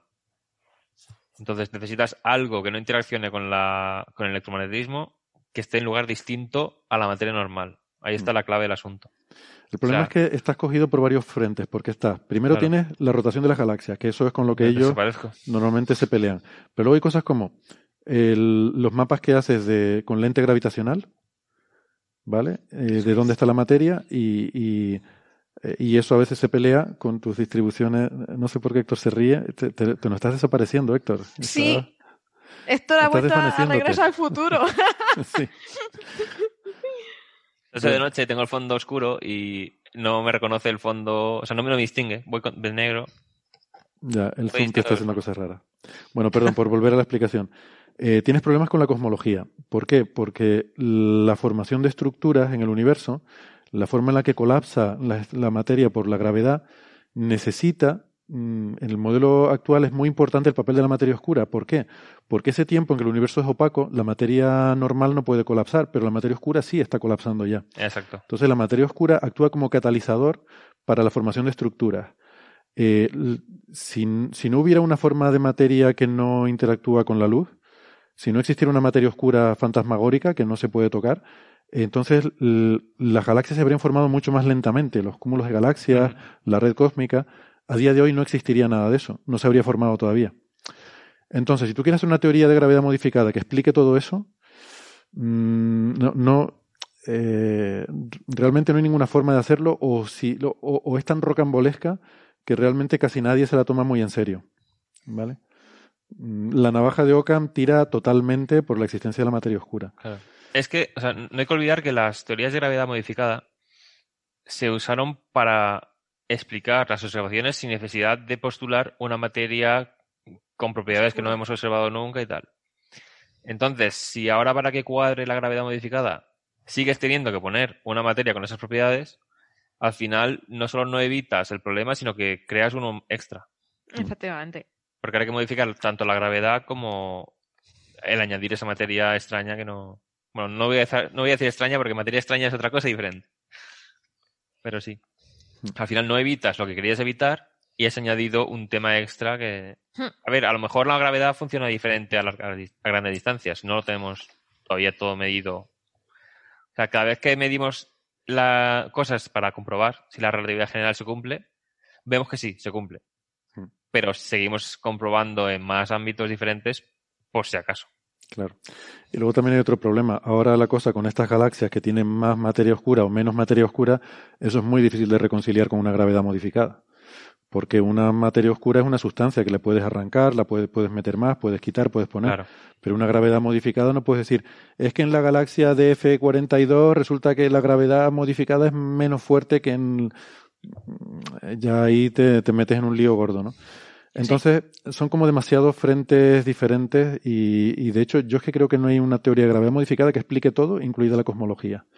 Eso eh, a día de hoy no, no existe. Hay intentos de explicaciones parciales. Pues hay alguna que te explica la rotación de las galaxias o que te explica pues alguna cosa de la formación de estructuras, pero que, que lo explique todo como hace el modelo cosmológico, no. Eh, entonces, pues no es eh, no sé, no, no, es imposible que no haya una gravedad modificada, pero parece bastante bien establecido que, que, existe la materia oscura. Que nos podemos llevar una sorpresa y dentro de 50 años se descubre que no, que en realidad era otra cosa, pues puede ser, pero sería una sorpresa muy grande. Ahora mismo todos los indicios, de forma abrumadora, muy abrumadora, apuntan a que existe, a que existe una forma de materia oscura y que explica todos esos, eh, todos esos problemas que tenemos, ¿no? Otra cosa será que podamos encontrarla porque precisamente como es invisible y no se puede tocar y no interactúa con nada, pues oye, ¿cómo, cómo detectas una cosa así? es bastante complicado.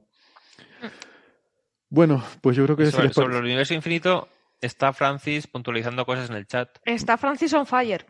Qué Sí, bien. sí. Respondiendo preguntas está, pero vamos. Claro. O sea, dice que si el universo fuera infinito, entonces necesitas una fluctuación cósmica, o sea, una fluctuación cu- cuántica infinita inicial. Es una fluctuación primordial infinita que eso en principio no puede ocurrir. Ah, bueno, para formarlo, claro, claro. Claro. Ya, pero O sea, una cosa que comenta él, dice, si el universo observable fuese más pequeño, o sea, eh, si el universo observable fuese del tamaño más o menos del universo, veríamos estructuras repetidas en unas zonas y otras del fondo cósmico de microondas. Porque o sea, se- llega el punto que llega al que vas hacia un lado y ya vuelves por el lado opuesto, estaría dentro de la zona que podemos observar. Entonces, esto descarta tamaños más pequeños.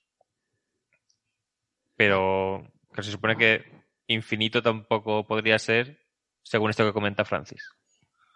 Bueno, pero ahí tendrías que casarte con alguna idea de formación del universo, ¿no? La de Hawking, Claro, de, de que parte de una fluctuación cuántica primordial. Que... Él dice, si aceptas que el universo es infinito, debes rechazar la teoría de la inflación. Otra cosa es que el preuniverso, el falso vacío preinflacionario, sea infinito, que ahí ya no hay restricción. Mm. Entonces está En fin, para mí, de, inflación para atrás, inflación incluida, es como él ponían los mapas aquellos, aquí hay dragones. Claro, es decir, claro. La, la física conocida, eh, en fin, nos, llega, nos lleva hasta el final de la inflación, ¿no? A partir de ahí, pues, eh, bueno, hay ideas, hay, hay, hay teorías, pero, pero no son, digamos, el, el modelo estándar, eh, mm, el, el modelo cosmológico estándar y, y, y lo que entendemos por física conocida, ¿no? Mm. Pero bueno, es la frontera, eh, efectivamente. Es- Sí. el siglo XXI es para estas cosas. Así que hay que ponerse las pilas. Claro. Bueno, Pregunta también si una GN acreta materia oscura. Aquí puedo hacer una cosa que. uno de los temas de la materia oscura es que al, al no interaccionar por el electromagnetismo, eh, no colapsa tanto como la materia normal. O sea, la materia normal puede formar objetos muy compactos, como estrellas, planetas, etcétera, porque la materia, eh, aunque sea sin tocarse, sí que interacciona. Hay un rozamiento porque se atraen de forma electrostática o magnética. Entonces se va frenando por fricción eh, y puede eh, colapsar cada vez puede más. caer. Mm. Claro, puede caer sobre sí misma. Entonces la materia oscura pasa de largo al interaccionar solamente por gravedad. Entonces es mucho más complicado que colapse.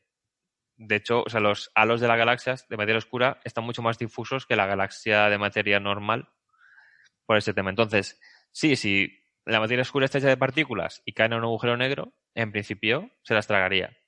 Pero es mucho más difícil llevar materia al agujero negro porque no se frena como la materia normal cuando forma un disco de acreción eh, Claro. en estos objetos. Es que eh, yo creo que también eh, mucha gente tiene la impresión de que un pozo de potencial, pues algo que está en el pozo de potencial acaba cayendo al, al objeto central y eso no es No, así. claro. Tú, si, salvo que tu velocidad sea apuntando el, vamos, en línea recta perfectamente al objeto, que eso es extremadamente improbable, lo normal es que tú el objeto te lo pases de largo y puede ser que te quedes en una órbita cerrada, que el objeto te atraiga Claro. y acabes quedando en una órbita cerrada. O en una órbita como las de la relatividad general, que no son cerradas, pero son como que va precesando ¿no? alrededor. Pero te quedas dando vueltas alrededor del objeto.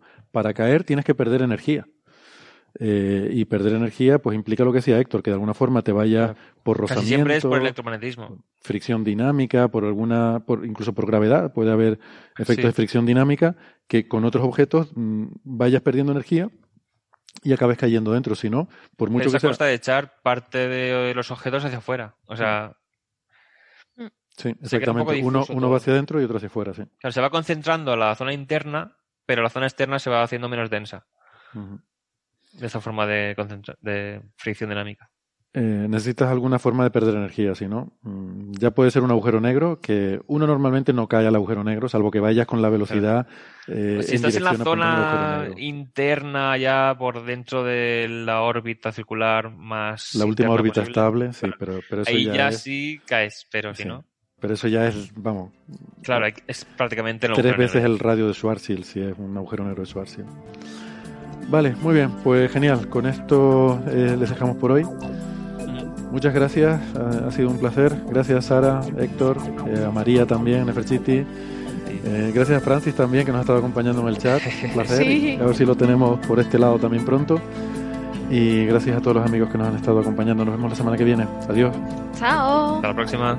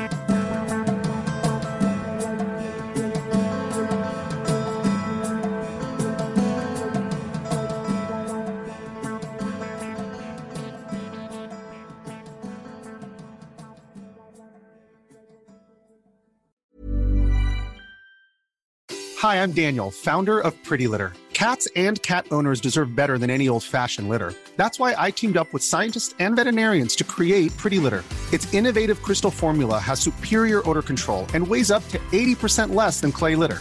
Pretty Litter even monitors health by changing colors to help detect early signs of potential illness. It's the world's smartest kitty litter.